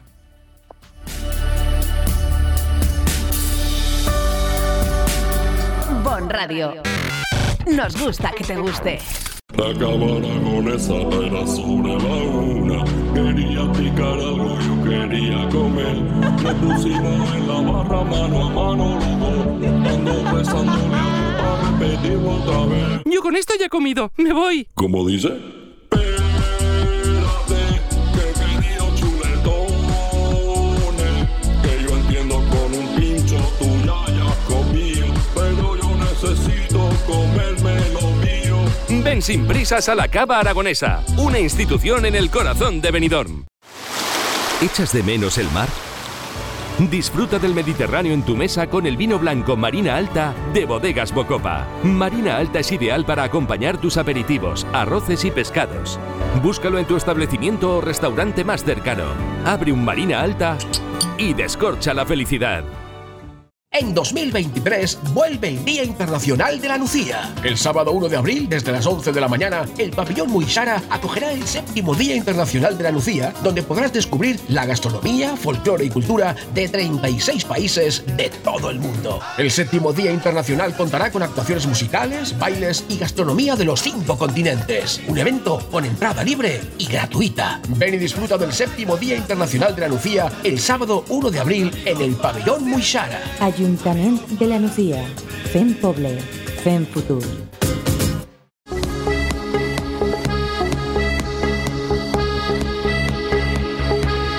Aire Fresco Deportivo. Todos los lunes y viernes, la actualidad deportiva de 12 a 14 horas, de la mano de Joan Cintas.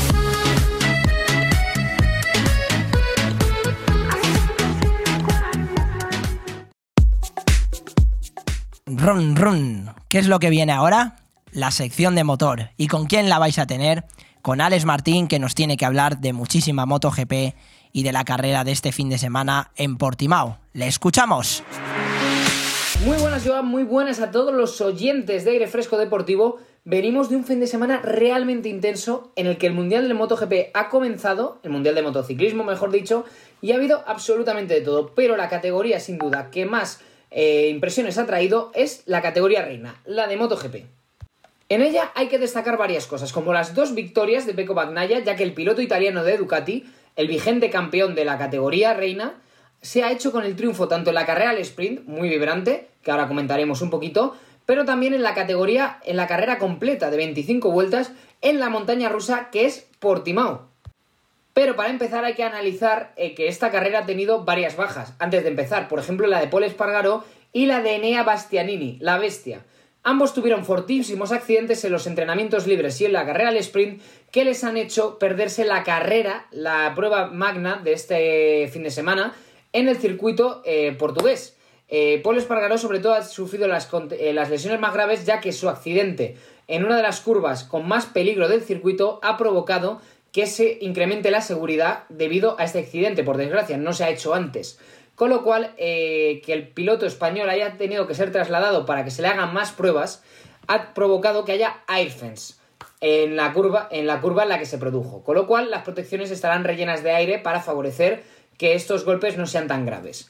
Por otro lado, también hay que destacar que la carrera al sprint, eh, como hemos dicho antes, eh, ganó Bagnaia, ha dejado momentos también para la historia, porque al ser la primera vez en la que se disputa este tipo de prueba en MotoGP, eh, ha habido momentos eh, absolutamente espectaculares, como el doble adelantamiento que ha hecho Mar Márquez, uno de los grandes protagonistas, tanto para lo bueno como para lo malo, porque hizo pole en el, para la carrera y para la carrera al sprint, ha protagonizado uno de los adelantamientos más espectaculares que se recuerdan tras superar de manera impecable a Oliveira, que tuvo un error y a Jack Miller, que ha sorprendido con ese rendimiento tan bueno que ha tenido la KTM durante todo el fin de semana. Ya en la carrera podemos destacar que los primeros giros han traído muchos incidentes, demasiados. Porque es verdad que ha habido choques, eh, como por ejemplo los que les han costado la carrera a Jorge Martín posteriormente, a Raúl Fernández, a Luca Marini, pero sin duda el momento cumbre de esta carrera, por desgracia, ha sido el accidente que han tenido Mar Márquez y Miguel Ángel Oliveira con Jorge Martín, precisamente el piloto del Pramac, de por medio. ¿Y qué ha sucedido? Por si no os habéis enterado, por si habéis estado en una montaña y no os habéis enterado de lo que ha sucedido en Portugal, lo que ha sucedido es lo siguiente. Mar Márquez ha entrado en uno de los primeros giros del circuito, en una de las primeras curvas a derechas, y ha entrado de forma algo pasada.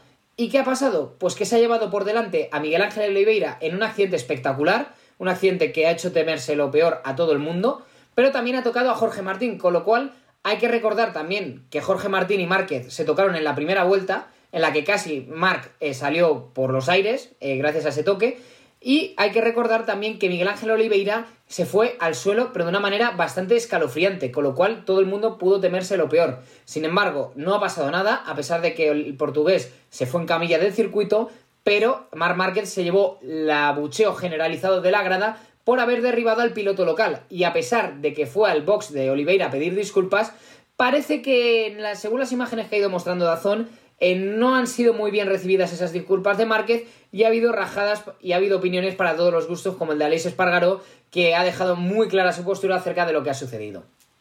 También es verdad que Dirección de Carrera ha tomado, su, ha tomado cartas en el asunto.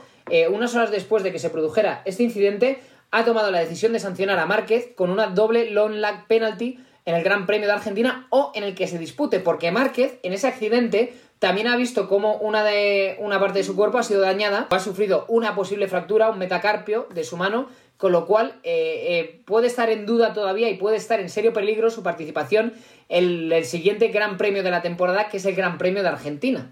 Por lo tanto, ha habido, ha habido acciones para todos los gustos en una carrera marcada también por el dominio de Pecco Bagnaia, que se ha mostrado absolutamente intratable, el piloto italiano, que ha ganado con seis décimas de ventaja sobre Maverick Viñales, Marco Bezzecchi ha sido tercero, Johan Zarco ha sido cuarto y Alex Márquez ha sido quinto, demostrando un gran dominio de la Ducati, demostrando que tiene mucho talento y que puede ser una de las grandes sorpresas de la temporada. Asimismo, también hay que destacar eh, la mala actuación de las Yamaha, porque Fabio Quartararo ha sido octavo, justo por delante de Alice Espargaró, Alex Rins y Joan Mir, que tenían una long lag penalty, recordemos, después de un incidente en la carrera al sprint de ayer, pero también hay que recordar que solo han acabado 14 pilotos la carrera porque ha habido seis bajas en, durante la carrera, caídas, sanciones, diferentes incidentes, pero también ha habido eh, varios pilotos que, como se han dicho antes, no han podido participar debido a la gravedad de las lesiones que han tenido que les han impedido poder participar, aunque por suerte podrán recuperarse para las próximas carreras. En cuanto al resto de categorías, destacar que en Moto 2 la categoría ha empezado eh, con, con, el idioma español como el predominante en esta prueba, porque Pedro Acosta y Aaron Canet han copado los dos primeros puestos del podium Tercero fue eh, Tony Arbolino. Cuarto, Philip Salak, el hombre de la pole que no ha podido confirmar esa condición.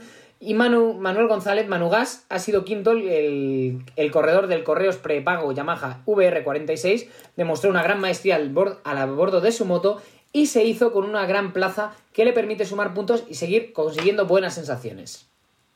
Y por último, y no menos importante, hay que repasar la categoría de Moto 3 porque de nuevo ha habido victoria española, empieza muy bien las cosas para los nuestros esta temporada en el Mundial de Motociclismo y eso es que Daniel Holgado, el piloto español, ha vencido con una victoria, una estrecha ventaja sobre David Muñoz, que ha sido segundo, el del Boe Motorsports, que sigue demostrando que tiene un infinito talento. Diego Moreira ha sido tercero, José Antonio Rueda cuarto, en su tercera carrera en el Mundial ha demostrado de lo que es capaz. Jaume Masí ha sido quinto, el que volvía al Leopard está todavía un poco lejos de la cabeza, pero no demasiado. Y en cuanto al resto de españoles, Xavi Artigas ha sido octavo, eh, David Salvador ha sido décimo tercero y Ana Carrasco, que sigue reduciendo sus diferencias con el resto de la parrilla, ha sido vigésimo tercera y última. Pero también hay que decir que Iván Ortola se ha quedado fuera de carrera y David Alonso, que compite con bandera colombiana, no ha podido terminar la carrera y no suma un solo punto en la primera carrera de Moto 3 de la temporada.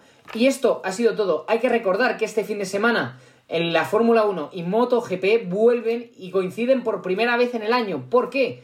Porque Fórmula 1, en el deporte en el que Fernando Alonso vuelve a destacar, ha conseguido dos podios consecutivos, recordemos, se celebrará en el Gran Premio de Australia en Albert Park, en el circuito australiano, uno de los más tradicionales de la temporada.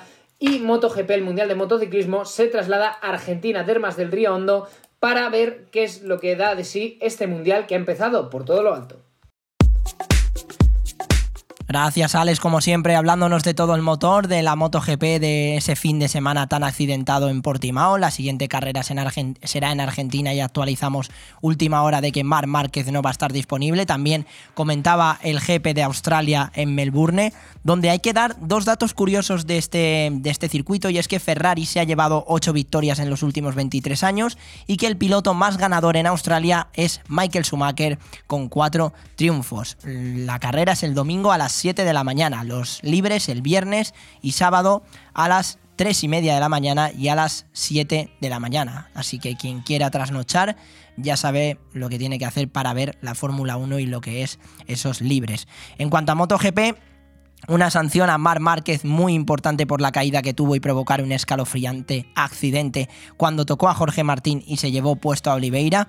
Jorge Martín está muy enfadado, ahora lo vamos a escuchar, además de, también a Mar Márquez, el protagonista de esta carrera tan accidentada que como comentaba Alex, solamente 14 pilotos han terminado la carrera y que ganó Peco Naya. Mm, segundo fue Maverick Viñales y tercero Marco Bezzecchi, dos italianos en el top 3 de esa carrera y que ha arrancado por todo lo alto. Un Peco Naya que quiere volver a conquistar el título y una grandísima actuación de Viñales con la Aprilia. Vamos a escuchar a Mar Márquez y a Jorge Martín hablar de ese accidente que tuvieron eh, porque como bien nos comentaba Alex, que siempre nos trae la sección de motor, no ha convencido nada las disculpas de Mar Márquez en el box ni en rueda de prensa, como vais a escuchar ahora. De hecho, vamos a escuchar a Márquez hablar de que se equivocó y de que tuvo un accidente por algo que sucedió antes, y después a un Jorge Martín que también fue perjudicado, pero que el que más ha sido perjudicado fue Oliveira, está bastante descontento con la actuación de Mar Márquez. Le escuchamos. No, con Martín no, no, he hablado. Eh, lógicamente lo que he intentado hacer es eh, evitar el toque, el toque con, eh, con, él. En la curva 4 en la primera vuelta también hemos tenido un, un toque, pero al revés. o sea, en la curva ahí sí que, que he, entrado, he entrado por dentro, me, he ido, me he ido largo, pero, pero bueno, hemos tenido un toque que, que, también saliendo de la 4 casi me caigo. Son cosas que pasan en las primeras vueltas, pero, pero bueno he cometido un error.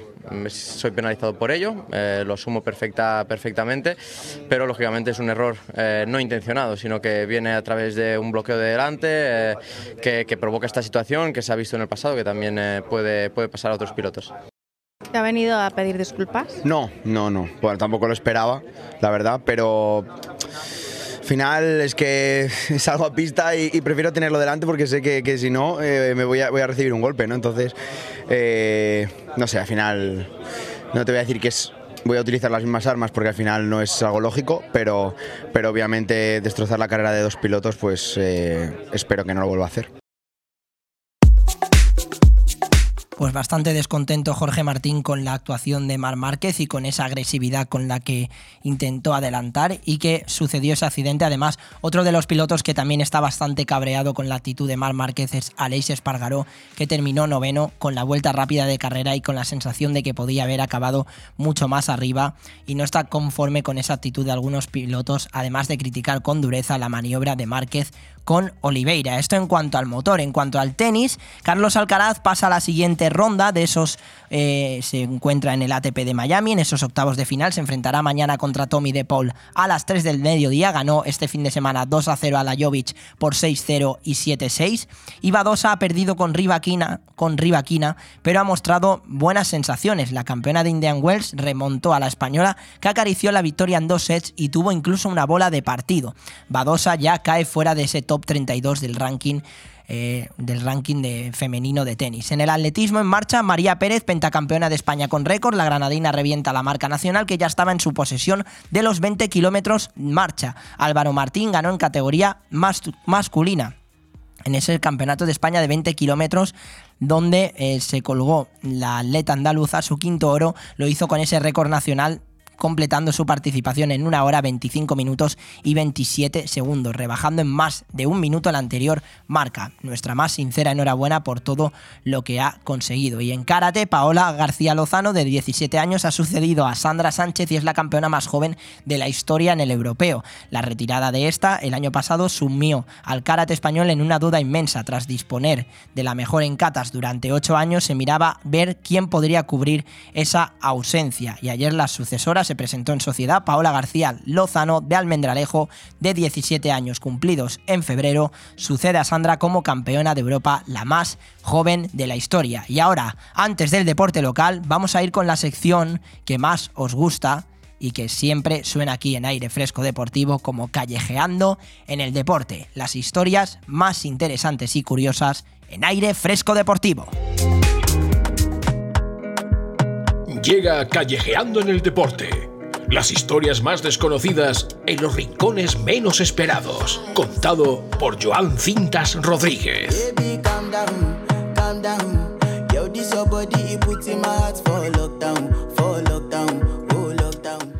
En el Olimpo eterno del atletismo hay un lugar preferente reservado para Eliud Kipchoge, indiscutible rey histórico de la maratón y firme candidato al trono de mejor fondista de todos los tiempos. Su liviano cuerpo de 167 centímetros de altura y 52 kilos de peso en competición está habituado a derribar barreras. Bicampeón olímpico de los 42 kilómetros, Río de Janeiro 2016 y Tokio 2020.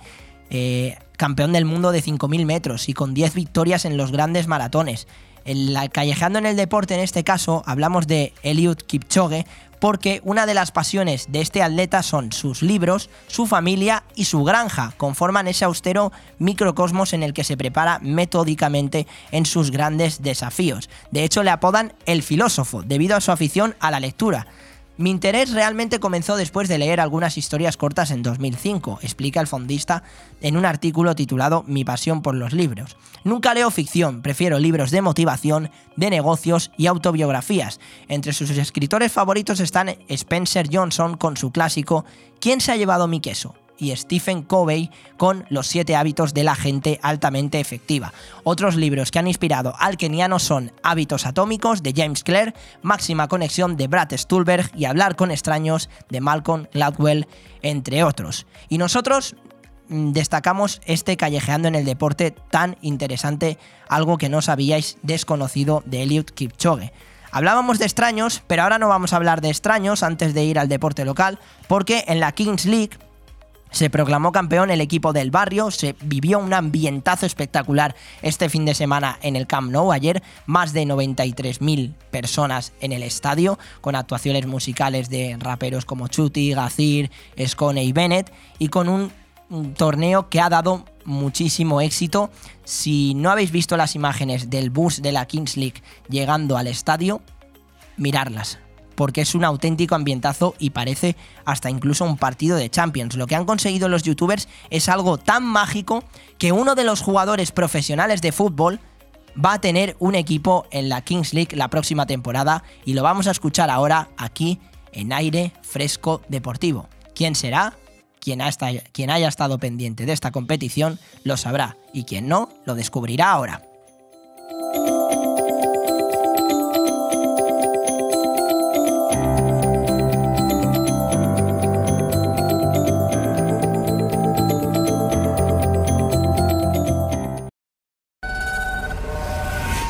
Lo siento, pero Rey solo ha habido uno y era brasileño. ¿Pero qué has liado? Mira, hagamos un trato. Dame un equipo para la Kings League. Fácil. Pero te lo doy ya, que me tengo que ir al Camp Nou. Ah, pues sí, fue fácil. ¡Pero Ney! ¡Ney! ¡Suéltame, hermano!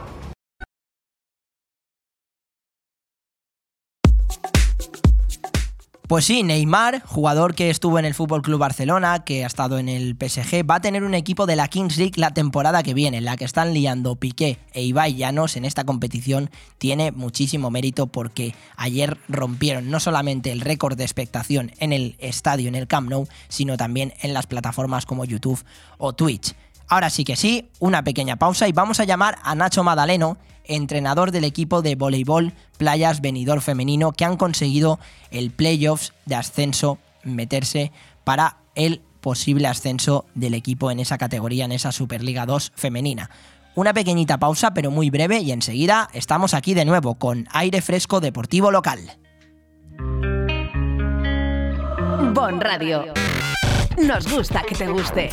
Hotel Meliá Benidorm, un paraíso tropical en la ciudad de los rascacielos. El Hotel Meliá Benidorm recoge la esencia dinámica y alegre de este destino de vacaciones por excelencia, creando un rincón tropical en plena Costa Blanca. Además del perfecto destino de vacaciones, es un excelente hotel de negocios, celebraciones y eventos. Ven a visitarnos y descubre nuestro exclusivo y selecto concepto de level lleno de comodidades, o déjate mimar por nuestras especialistas en nuestro Wellness Center con los más innovadores tratamientos de belleza y Hotel Meliá Benidorm.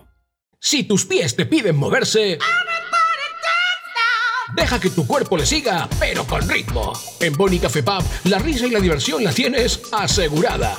Ya sea en familia, en pareja o con amigos, vive los mejores momentos tomando tu copa favorita. Nosotros ponemos la música y tú el mejor ambiente. Boni Café Pub, te esperamos todos los días en calle Lepanto 1, Benidorm. El estilo perfecto para tu hogar lo encontrarás en Construcciones Nocete. Espacios sencillos y funcionales para llenar tu casa de vida, amor, luz y buenos recuerdos. Haz realidad la casa de tus sueños añadiendo nuestras cocinas y baños exclusivos a medida. Construcciones Nocete, calle Islandia 6, local 4, teléfono 633 52 76 79. Benidorm. Construcciones Nocete, el estilo de vida que estabas buscando. Cuando decides que quieres comprar o vender una vivienda, suelen surgir muchas dudas, cuestiones que en ocasiones necesitan de profesionales. Si quieres comprar o vender una vivienda, confía en profesionales con muchos años de experiencia. Confía en Grupo Rojisa.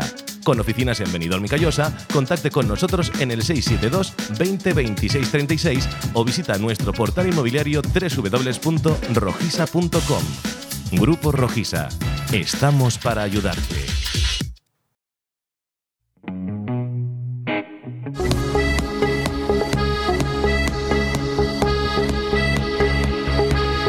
Aire Fresco Deportivo. Todos los lunes y viernes, la actualidad deportiva de 12 a 14 horas, de la mano de Joan Cintas.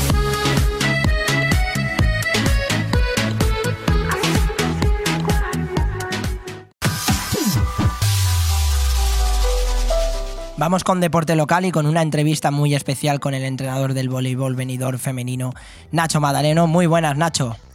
Hola, buenos días. Bueno, lo primero, daros la enhorabuena por lo que habéis conseguido, un partido disputadísimo ante el Mairena y esa victoria que os da matemáticamente ya eh, el objetivo de clasificarse para disputar el próximo mes de abril esa, esa fase de ascenso a la Liga Iberdrola. ¿Cómo está el vestuario?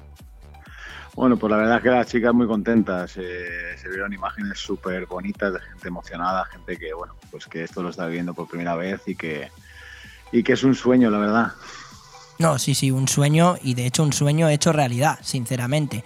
Y el ambiente que se vivió espectacular en, en el Palau de Sports de Lilla, yo creo que, que es algo que incluso es emotivo, ¿no? Sí, la verdad es que nosotros cuando vimos toda la gente que había allí y, bueno, y todo el mundo animando y con las camisetas del, venidor y demás, la verdad es que fue, fue un espectáculo. Fue, fue emocionante, fue divertido y al final, pues, eh, con un final feliz para nosotros. Sí, eh, como bien estoy viendo en el resultado, fue un partido bastante disputado, 25-21, 23-25, 27-25 y 25-22. Eh, ¿Cómo se gestiona en esos momentos la moral de las jugadoras? Porque es verdad que es un partido decisivo, que es bastante complicado ante un rival como el Mairena Volley y que se están jugando, vamos, prácticamente todo. Sí, la verdad es que son gestiones bastante complicadas porque te encuentras con muchas situaciones que, mm, bueno, que te has encontrado a diario en el juego, pero que no te las has encontrado a nivel emocional de, de esta situación. Entonces, bueno, también es cierto que tenemos algunas jugadoras que, que bueno, que son veteranas, que saben eh, manejar la situación y, y entre todos, pues intentamos tranquilizar a todo el equipo para que para que todo vaya fluyendo lo más, lo más fácil posible. No es fácil, pero bueno, al final eh, como ves que te van saliendo las cosas, pues al final eh, se tranquilizan y, y empiezan a, a, realizar el juego que ya saben. No, Sí, sí, total, una, una victoria importantísima, Nacho. De hecho, destacar muchas, bueno, destacar a todas las chicas por todo lo que han todo lo que han conseguido, pero tanto Bruna como Yusidei Silie en este, en este equipo son fundamentales, ¿no? Sí, hablamos precisamente de las dos jugadoras veteranas que se han encontrado en esta situación y son las dos jugadoras, las dos jugadoras que al final pues eh, agarraron a las demás y las llevaron para adelante. Eh, bueno, pues eh, son jugadoras que para esto están, para estas cosas, para estas situaciones, son las que al final pues sacan la, la cara y, y, nos hacen pues tener un plus más para conseguir un objetivo que ya te digo que es un sueño para nosotros. Un sueño hecho realidad que de hecho ha sido una temporada, no sé cómo la, la habrás vivido tú, pero ha sido una temporada incluso en varios momentos bastante complicada, ¿no? Porque al principio todo parecía que el equipo estaba bastante fuerte, luego han habido muchos altibajos, pero finalmente han conseguido ese, ese deseado playoffs de ascenso que es un auténtico logro. Sí, bueno, nosotros tuvimos una primera vuelta un poco complicada con, un primer partido que no pudimos contar con dos de las extranjeras. Hmm. A partir de ahí visitábamos al Algar, que es un equipo de los, de los que ha estado peleando con nosotros hasta el final, que era un equipo difícil y a partir de ahí, bueno, pues nosotros nos hemos ido rehaciendo. Cierto hmm. es que hemos hecho una segunda vuelta pues prácticamente perfecta. Sí, total. De todos los partidos que hemos jugado, 11 partidos, 10 victorias, una derrota solo en Melilla y prácticamente menos uno todos los partidos ganados 3-0, 3-1, que son tres puntos para nosotros. Sí, la verdad que, que son victorias bastante importantes. Ahora conseguir haberse metido en, en esos playoffs de, ascenso es, es una auténtica maravilla. Esos playoffs que se disputarán del 20 al 23 de abril.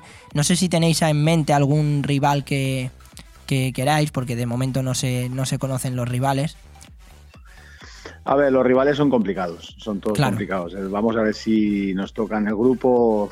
A ver, yo tengo mis preferencias, pero son difíciles, son difíciles. Son, Está el Barça, está Cuesta Piedra, está Extremadura, que se han reforzado muy bien, está Premiada está Melilla, que es el primero de nuestro grupo. Va a ser una fase complicada, pero eh, yo creo que si hemos conseguido salvar todo lo que hemos salvado hasta ahora y hemos conseguido, yo creo que estamos al nivel de los demás y que podemos en un momento dado eh, a cualquiera de los equipos que están allí. Por supuesto que sí, nosotros confiamos en, que consigáis ese, ese, deseado ascenso, porque la victoria de, este fin de semana confirma que, el equipo ha hecho una segunda vuelta espectacular, que tiene un mérito tremendo y que si siguen por esta, por esta misma línea pueden incluso ascender, podéis incluso ascender.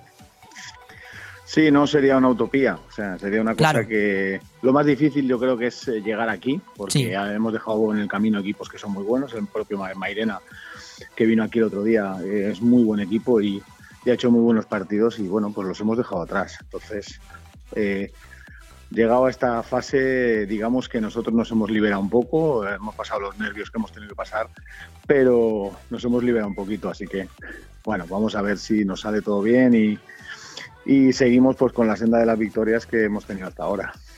Pues sí, pues sí, la verdad que la verdad que sí, Nacho, es un auténtico orgullo poder hablar contigo porque lo que habéis conseguido es algo espectacular. Ya llegar hasta aquí es algo que yo incluso cuando hemos hecho varias entrevistas a algunas jugadoras del equipo o incluso he hablado contigo, eh, comentábamos que por este mes, por, por marzo, por abril, por abril, poder comentar que, que hayáis llegado a los playoffs de ascenso.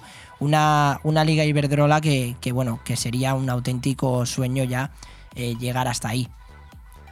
Sí, la verdad es que bueno, ya, ya, es, ya es muy buena temporada la que hemos hecho. Total. Eh, eso no lo vamos a, negar. Pero esto es como todo. Cuando te ponen una chocolatina delante, si te la puedes comer, pues mejor. Hombre. Entonces vamos a ir. Por supuesto. Vamos a ver si nos la comemos y, y ya pues rematamos una faena que ya sería, vamos, sería una temporada pues histórica. Sería impresionante. Nada, Nacho, ya para terminar, quería que les dijeras a todos aquellos aficionados que han estado apoyando no solamente este fin de semana que se ha vivido un ambiente espectacular en el Palau de Lilla de Benidorm, sino durante toda la temporada, qué les tienes que decir y qué les tienes que a lo mejor Mm, comentar para, para que estén esperanzados en que este equipo incluso puede lograr ese ascenso a la Liga Iberdrola? Pues mira, lo primero que hay que decirles es que muchas gracias, porque lo que nos hicieron vivir el fin de semana y todos los fines de semana en general, pero este último más en concreto, eh, ha sido espectacular. ¿Y en qué pueden confiar? En que hay un grupo, hay un grupo de jugadoras que, que lo han hecho espectacularmente, del cual me siento orgullosísimo, tengo que decirlo aquí. Mm. Y, y que pueden confiar en que ellas se van a dejar la piel en la pista para darlo todo e intentar eh, poder llegar lo más arriba posible. Sí. Eh, quería saber ya por último que mm, si has hablado, bueno, aparte de con todas las chicas, si has hablado con, con la capitana de- mm, del equipo, con María Soldevila, de lo de este fin de semana. No, no hemos hablado especialmente, pero bueno, eh, tanto uno como otro, cuando acabó el partido podemos Sí. decir que lloramos los dos de alegría y, y creo que con eso quedaba todo dicho. Hubo mucha Eh, fiesta después en el, en el vestuario. Bueno, hubo algo de fiesta en el vestuario, pero bueno, nos, nos reservamos la fiesta para hacer una buena cena la semana que viene, porque este fin de semana estábamos cansadas. Perfecto. Y bueno, haremos una cena, haremos una, una pequeña celebración ya pensando en la fase, pero bueno, haremos algo. Perfecto, pues más que merecida esa cena, por supuesto, Nacho. Muchísimas gracias por atendernos aquí en, en Aire Fresco Deportivo y de verdad que, que enhorabuena por lo que habéis conseguido, porque no es fácil. Una temporada regular y la regularidad la habéis demostrado, sobre todo en esta segunda vuelta que ha sido prácticamente de 10. Pues muchas gracias a vosotros y muchas gracias a todo el mundo por, por el apoyo que recibimos y, y lo dicho, vamos a dejarnos la piel para que el nombre de, de Benidorm y, y el del club quede lo más arriba posible. Confiamos en ello. Un abrazo enorme, Nacho. Igualmente a vosotros. Bon Radio. Nos gusta que te guste. Pues un auténtico éxito lo que han conseguido las chicas del voleibol venidor femenino, la verdad, meterse en esos playoffs de ascenso y poder ascender a la Liga Iberdrola. Nosotros tenemos que hablar de más deportes, del balonmano, un partidazo que se vivió también en el Palau de Sports de Lilla de Benidorm entre el conjunto del Benidorm y el Ademar León con un resultado final de 28 a 27 y con un pabellón entregado a su equipo. El equipo local comenzó más animado en el marcador y en el juego, pero un temprano tiempo muerto de Manolo Cadenas activaba a sus jugadores que conseguían colocar el 4 a 5 en el minuto 9. Eh, la tónica de la primera parte fue un tira y afloja constante entre los dos equipos y cuando parecía que el venidor se iría al descanso por debajo, en el tanteo un empuje final hizo equilibrar la balanza con dos goles locales y terminar 13-13 en el primer periodo. Incluso ese entretiempo le sentó bastante bien a los locales que se separó por dos goles en el comienzo de esa segunda mitad. A, pesar de esa ventaja, también fue gracias no solamente del equipo por parte de los jugadores que son más ofensivos, sino también por parte del guardameta Roberto Rodríguez, que fue un auténtico muro en la portería. Victoria importante para el Benidorm en esta Liga Sobal y se mantiene noveno en la clasificación con 19 puntos. Torrelavega, que es el quinto, está a 6 a 5 puntos porque tiene 24 tiene 24 puntos. En la de Mar León, que con esta derrota por un punto cae al séptimo puesto. El próximo partido del Benidorm será contra el Atlético Valladolid a las 7 de la tarde el 1 de abril. Vamos a escuchar a dos protagonistas del balonmano venidor, tanto al técnico como a uno de los jugadores del equipo, hablar de esa victoria tan importante. Bueno, pues eh, importantísima victoria, muy contentos con el trabajo que hemos realizado. Yo creo que el equipo se ha, vaciado, sabíamos que iba a ser complicado, una primera parte muy igualada donde yo creo que se han encontrado más cómodos que nosotros, llevaban el tiempo del partido, nosotros ah, un poco a, a reones, con, mucha voluntad, pero, pero a, veces, a veces no con el criterio que queremos, pero bueno, nos hemos ido al descanso en partido y sabíamos que la segunda parte iba a ser muy complicado romperla. Afortunadamente hemos estado a partir de, de la mitad de la segunda parte eh, con ventajas pequeñas pero dominando nosotros, nos ha, podido, nos ha permitido gestionar bien el 7 contra 6 y bueno, llegar a los minutos finales y bueno, eh, yo creo que, bueno, la, la, última acción hemos fallado el lanzamiento, una acción clara, pero hemos cogido el rebote, eh, lo normal hubiera sido que estaba bien jugado, hubiera sido que hubiera entrado, pero bueno, lo importante era, era ganar, salir de la zona peligrosa, ahora podemos mirar un poco más, más hacia arriba que hacia abajo, con lo cual muy contentos por, por, todo, por todo el partido. Bueno, muy igualado en todo momento y al final, pues bueno, eh, pequeños detalles pues deciden esa, esa, victoria por un gol. ¿Qué ha sido clave? Clave de, del arbitraje no vamos a hablar, Eh, yo creo que ellos han estado más, más agresivos eh, en defensa, nos han provocado pues, lanzamientos en falta, eh, con buenas salidas para de atrás no hemos hecho apenas goles, muchos errores y después para nosotros no jugar con pivote nos ha privado de, goles, ¿no? a no tener a Guillerme y bueno, ellos han hecho un partido bastante sólido desde el minuto 1 al 60.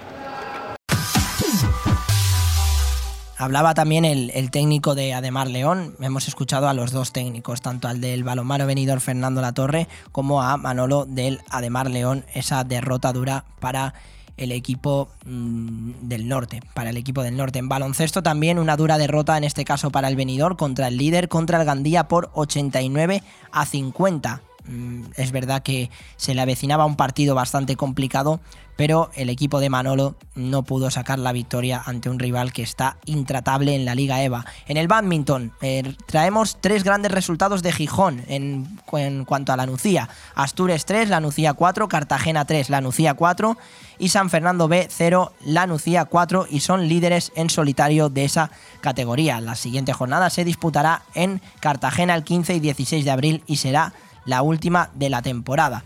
Antes de hablar del fútbol con Félix Román, tenemos que hablar de la cuenta atrás para el kilómetro vertical Puig Campana, carrera de montaña que se celebra en Finestrat el domingo 23 de abril, organizada por la Concejalía de Deportes, el Club de Montaña Reto 8000 y la Federación de Deportes de Montaña y Escalada de la Comunidad Valenciana. La decimocuarta edición de esta carrera vuelve a ser ese campeonato autonómico de kilómetro vertical. Los equipos de senior Primera División Nacional, el equipo junior autonómico y el equipo infantil zonal terminan la liga regular en lo más alto de la clasificación. Ahora cada equipo disputará su playoff final por ascender en el caso de los seniors e infantiles y la final autonómica en el caso de los juniors para intentar ir al Campeonato de España Junior. Además, felicitar a los otros equipos del club juvenil, cadete infantil B que han dado la cara en todos los partidos del año y han competido un gran nivel. En el ciclismo, la comunidad valenciana ha sido clara protagonista del Campeonato de España de Omnium y Madison, celebrado este fin de semana en Mallorca. Un total de 13 medallas conseguidas por las Pistars valencianas han hecho eh, por los Pistars valencianos han hecho que la selección de la comunidad se proclame campeona de España, reflejando así el presente de la pista valenciana y el potencial de las categorías inferiores. Héctor Álvarez Jr., Daniela Grañana en Junior, Leira Almena en cadete y Óscar Ors en cadete subieron a lo más alto del podio tras superar a sus rivales. Algunos de ellos no estuvieron solo en la entrega de medallas, ya que Antonio Ramírez consiguió el bronce en la categoría junior y Leire Toledo completó un doblete valenciano en la categoría sería cadete tras proclamarse subcampeona nacional. Y en el atletismo, Sara Lemain, triatleta de la Universidad de Alicante, se ha proclamado campeona de España de duatlón en categoría sub-23, siendo la sexta mejor absoluta.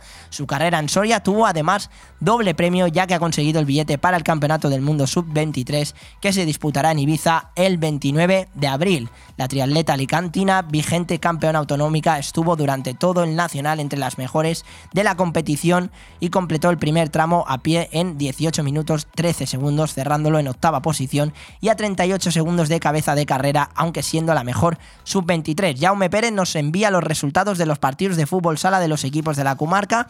En tercera división, la Nucía ganó 4 a 1 al Aspe, el Alfaz empató a 4 frente al Ibi, el Calpe perdió 4 a 5 frente al Jeff aquí con Centaina y la Vila perdió 5 a 4 en Castalla. En primera regional, el Costa Blanca Altea perdió 8 a 5 en Muchamiel, el Altea perdió 0 a 4 frente al Santa Pola y la Vila B ganó 4 a 2 al Olla de Elche. Y en primera regional juvenil, el Calpe B ganó 7 a 11 en San Vicente y el Alfaz ganó 9 a 5 al Ibi. En segunda juvenil, el Sporting La Nucía empató a 3 en Villena. Una pequeñita pausa y vamos a hablar con Félix Román de muchísimo fútbol y de esa noticia, sobre todo muy importante, de la compra de David Villa al Benidorm y también de los resultados de este fin de semana que era bastante apasionante, un domingo que nos ha traído muchísimas sorpresas. Bon Radio. Nos gusta que te guste. La tradición es un arte y en Mesón el Segoviano de Benidorm somos artesanos. Los artesanos del cochinillo segoviano, cordero al horno, chuletón de buey, rabo de toro, bacalao a la vizcaína, cocido madrileño y nuestro menú diario. Comer como en casa es posible en Mesón el Segoviano. Mesón el Segoviano, calle Ibiza número 10, Benidorm. Cristalería Cristalmar. Todo en cristalería y fabricación en carpintería metálica. Trabajamos con las mejores marcas del mercado. Somos distribuidores de la marca de sistemas de ventanas de PVC Comerlin. Reparación e instalación de persianas. Instaladores de mamparas de baño Profiltec. Carpintería de aluminio con vidrio Climalit. Nuestro compromiso es que cumplimos los plazos, porque no solo fabricamos e instalamos los sueños de nuestros clientes, también los diseñamos. Cristalería Cristalmar, en calle Virgen de la Macarena número 41, Benidorm, o en el teléfono 607 24 19 77. Jornadas para la salud en Finestrat, del 21 de marzo al 26 de abril, con charlas, talleres prácticos y ruta senderista para cuidar de tu salud. Hablaremos de diabetes y de hipertensión, de programas de cribado poblacional, típicos tópicos en medicina, de la memoria, de nutrición, aprenderemos a aplicar técnicas de reanimación cardiopulmonar y nos iremos de ruta senderista. Más información e inscripciones en el Centro Juvenil de Finestrat, enviando un correo a sanitat.finestrat.org o al WhatsApp 606 936 432. ¿Quieres disfrutar de tu comida al aire libre? El Camping Fons del Algar te ofrece la oportunidad de comer al aire libre tu propia comida. Tráete la comida y disfruta de nuestro servicio de barbacoas. También podrás aparcar tu autocaravana y conectar con la naturaleza en un entorno único rodeado de paz y tranquilidad. Estamos abiertos de jueves a domingo. Restaurante, caravanas, tiendas de campaña y mucho más. Plazas limitadas. Reservas en fonsdelalgar.com y al 608-742-571. Camping Fons del Algar, Callosa de Ensarriá. Todo Deporte, el periódico digital deportivo de Benidorm y Comarca. Si quieres estar informado de todo lo que ocurre en el deporte de Benidorm y Comarca, Todo Deporte es tu periódico. Nos puedes seguir en tododeportemarinabaixa.com o a través de Facebook en Todo Deporte. Todo Deporte y apúntate un tanto.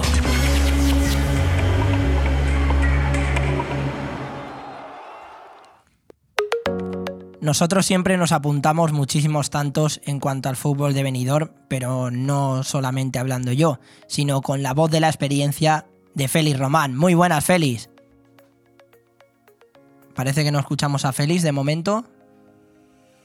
No se le escucha a Félix, hemos perdido a Félix. La voz de la experiencia no nos puede fallar, porque Félix Román tiene que estar siempre aquí con nosotros hablando de todo el deporte de Benidorm. Muy buenas, Félix.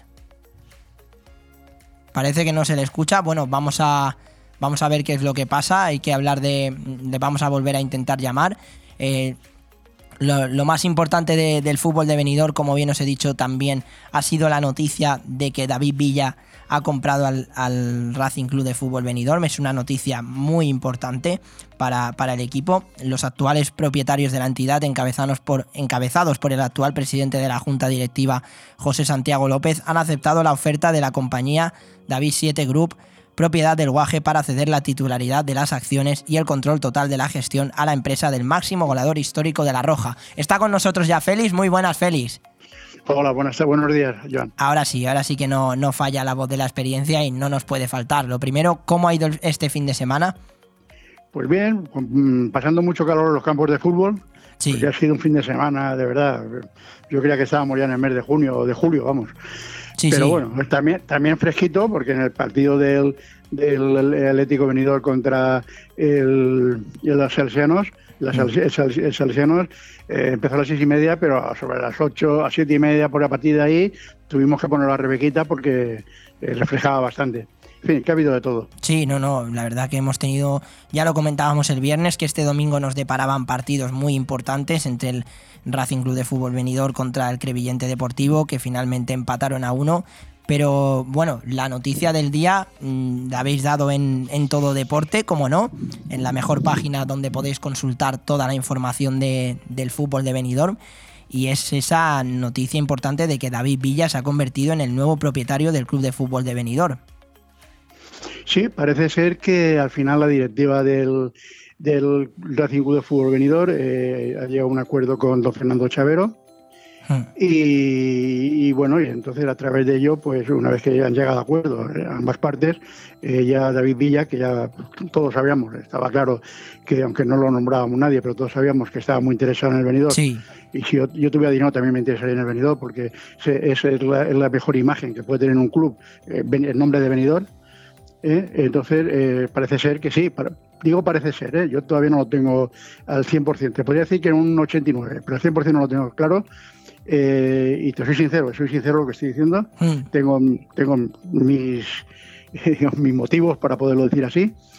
Y creo que se han adelantado, ha habido un, un adelantamiento por parte de alguien al, al- al anunciarlo ya, puesto que, que, mm, creo que la intención tanto de la directiva, la buena intención de la directiva, como de todos era que se anunciase a partir de esa tarde, no, no ese adelanto que se ha hecho, puesto que sí, que está todo encarrilado, puesto que está ya prácticamente hecho, pero digo prácticamente hecho. No, sí, sí. Ahí, la- me quedo, ahí me quedo, no puedo hablar más. No, no, te entiendo, te entiendo perfectamente. De hecho, la, la noticia se ha adelantado tanto que incluso está se está comentando que esta operación será presentada mañana, 28 de marzo, en el, en el edificio Intempo. Fíjate si han adelantado la noticia, Félix.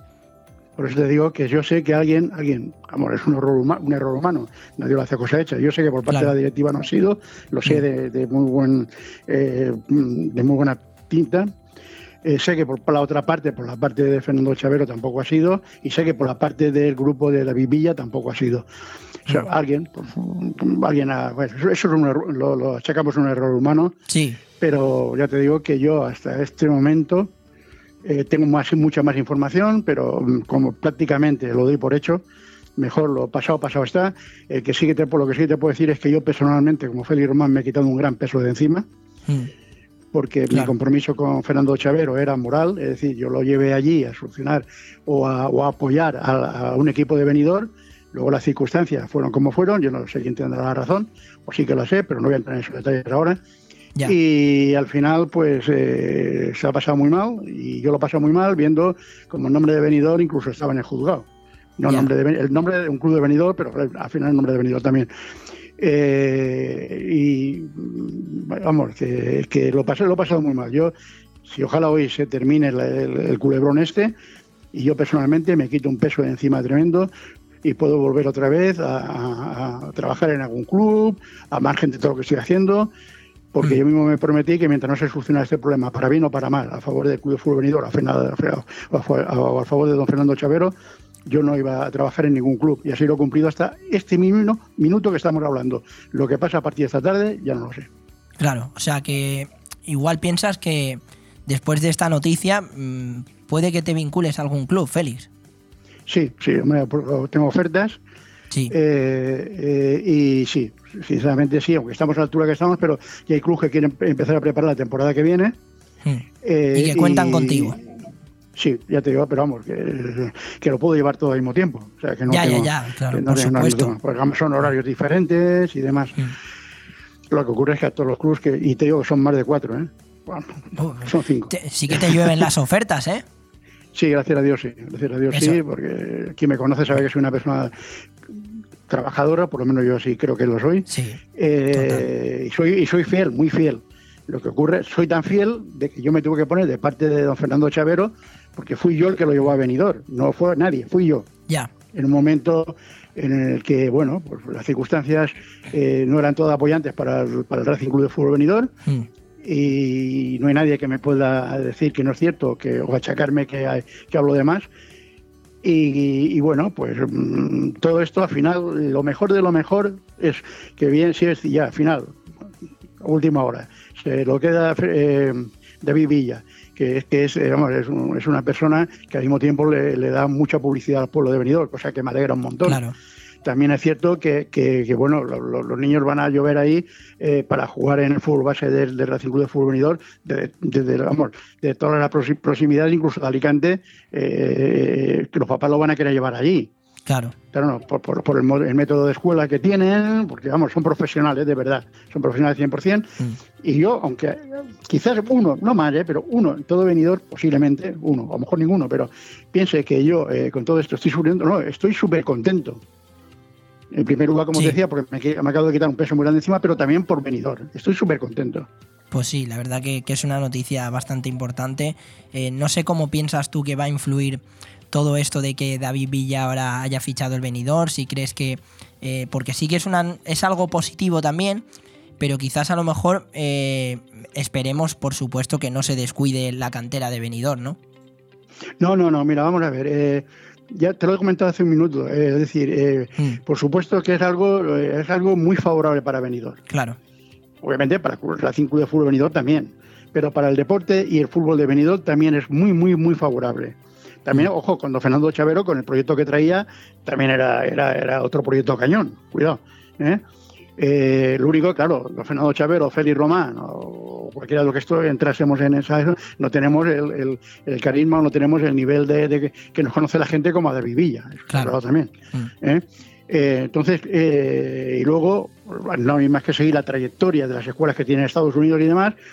Y yo, yo Félix Román piensa que si, que si sigue con, con el- que no tiene por qué no, con esos mismos eh, sistemas aquí en, en, en Benidorm, o- pues eh, lógicamente van a, le van a llover niños tanto de la cantera de Benidorm, tanto de la cantera de Benidorm como de la Nucía, como de Villajoyosa, como de Altea, como de Afa del Pi. Otra cosa es que tengan todos cabida, es otra cuestión que ya no... Ya. Pero no, no, él no viene aquí a hacer un equipo de, de- por lo menos lo que yo pienso, ¿eh? y por lo que he escuchado más o menos la gente llegada a él también, no viene a hacer equipo de extranjeros, ¿eh? No. Vale, vale. Que no vale. quiere decir que no traiga... No, no, en claro, claro, por supuesto. Porque al fin y al cabo esto es un negocio, ¿no? Que nadie se equivoque, que aquí nadie viene a regalar nada a venidor, ¿eh? Mm, Ya, ya, ya. Pero no, ni Fernando Chavero, ni David Villa, ni nadie. O sea, aquí esto es un negocio, ¿eh? O sea, Total, total. Eh, bueno, Félix, tenemos que hablar ya sí que sí de lo futbolístico. Vamos ya a dejar el tema de, de David Villa, que por supuesto es una noticia que había que comentar. Eh, ayer se vivieron partidos importantes para los equipos de Benidorm. El Racing Club de Fútbol Benidorm empató a uno contra el Crevillente Deportivo. Una lástima. Ahora me comentarás qué tal, qué tal viste ese partido. Luego también el Alicante Benidorm mm, perdió 0-1 contra el Salesianos Alicante. La verdad que no, no ha sido una jornada buena para, para los equipos de Benidorm. Luego el, el Alicante en Yeca y, y el Teulada sí que ganaron sus partidos contra Maristas y, y Folletes de. Benidorm y, y está todo muy apretado ahí también, ¿no? También el juvenil nacional perdió, yo creo que es la última Sí. oportunidad que tenía de haber, de haber intentado, intentado. El juvenil, sí. Pero ya creo que el juvenil nacional la temporada que viene lo veremos en una categoría más baja. El club de fútbol venidor eh, hizo un partidazo, ya te, tal como y te comenté el viernes, que yo, ya- yo la daba por hecho que, que hacía un partidazo y también di por hecho la victoria y quizás me, me confundí en el sentido de la mala suerte, de la mala suerte que tuvo el club de fútbol de venidor de no haberle, y si te digo, cuatro goles eh, al final a cero, ¿eh? cuidado, porque yo te cuento el gol, el gol del, del Creyente, 4 a 0 a favor del, del Club de Fútbol Venidor, Hmm. pues quizás me quedé corto.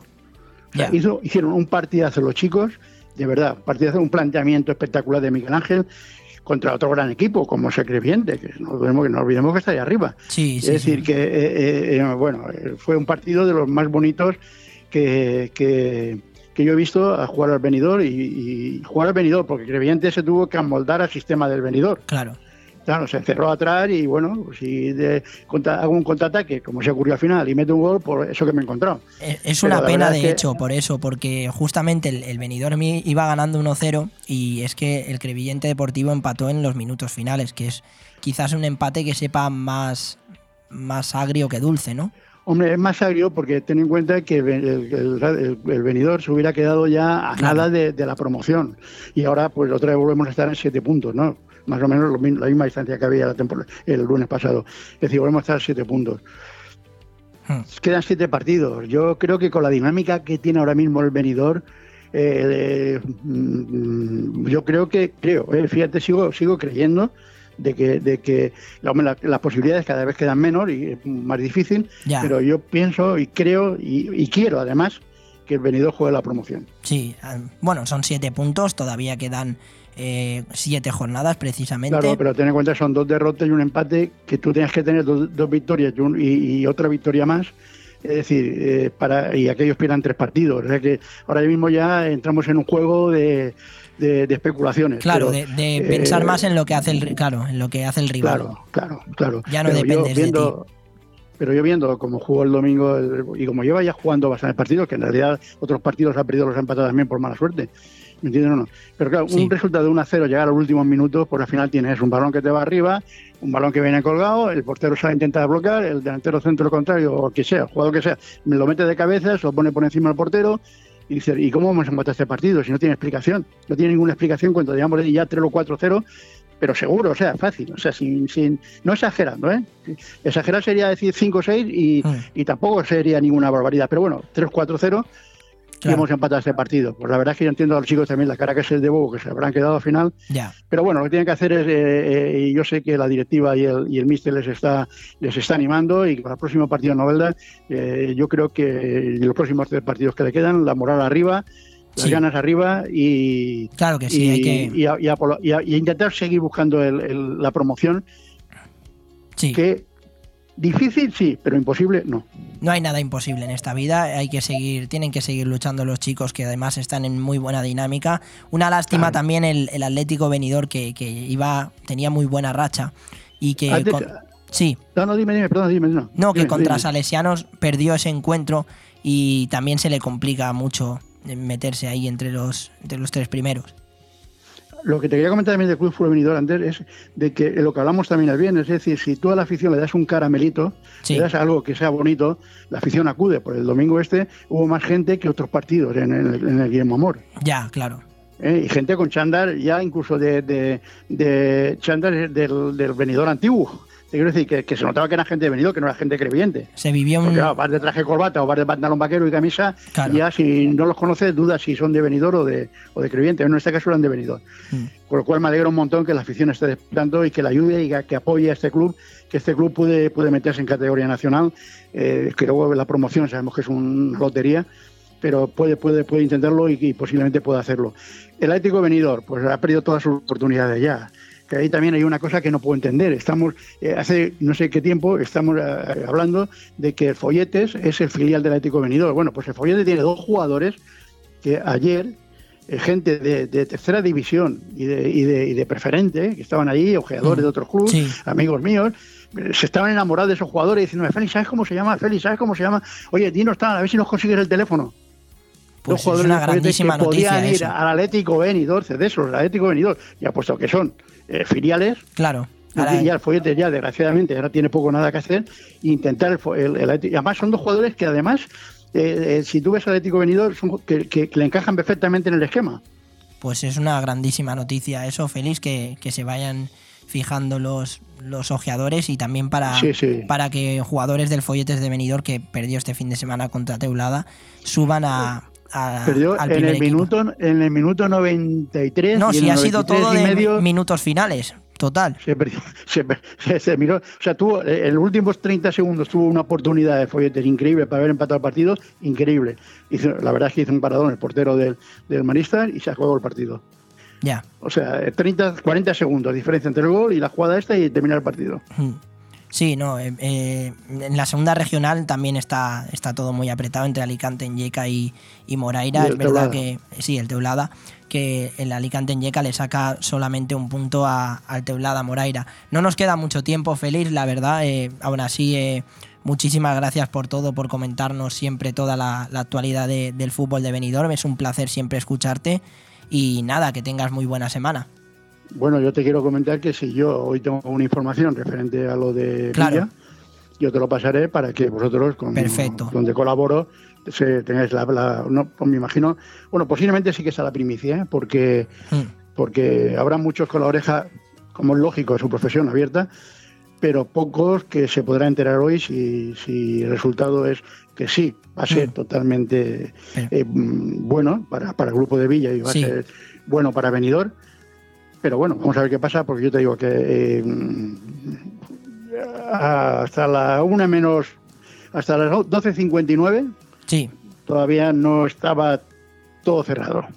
Bueno, pues confiemos en Y, que. y yo sé que hay rumores por ahí de que hay contratos firmados, que ya está todo hecho y tal.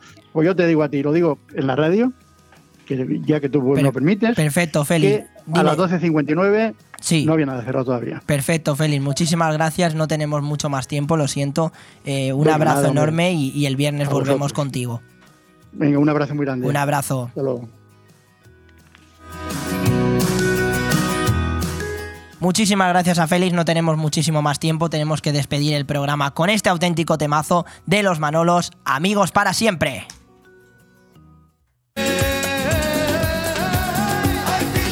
Na, na, na, na, na, na, na, na. Na, na, na, na, na, na, na, na, na.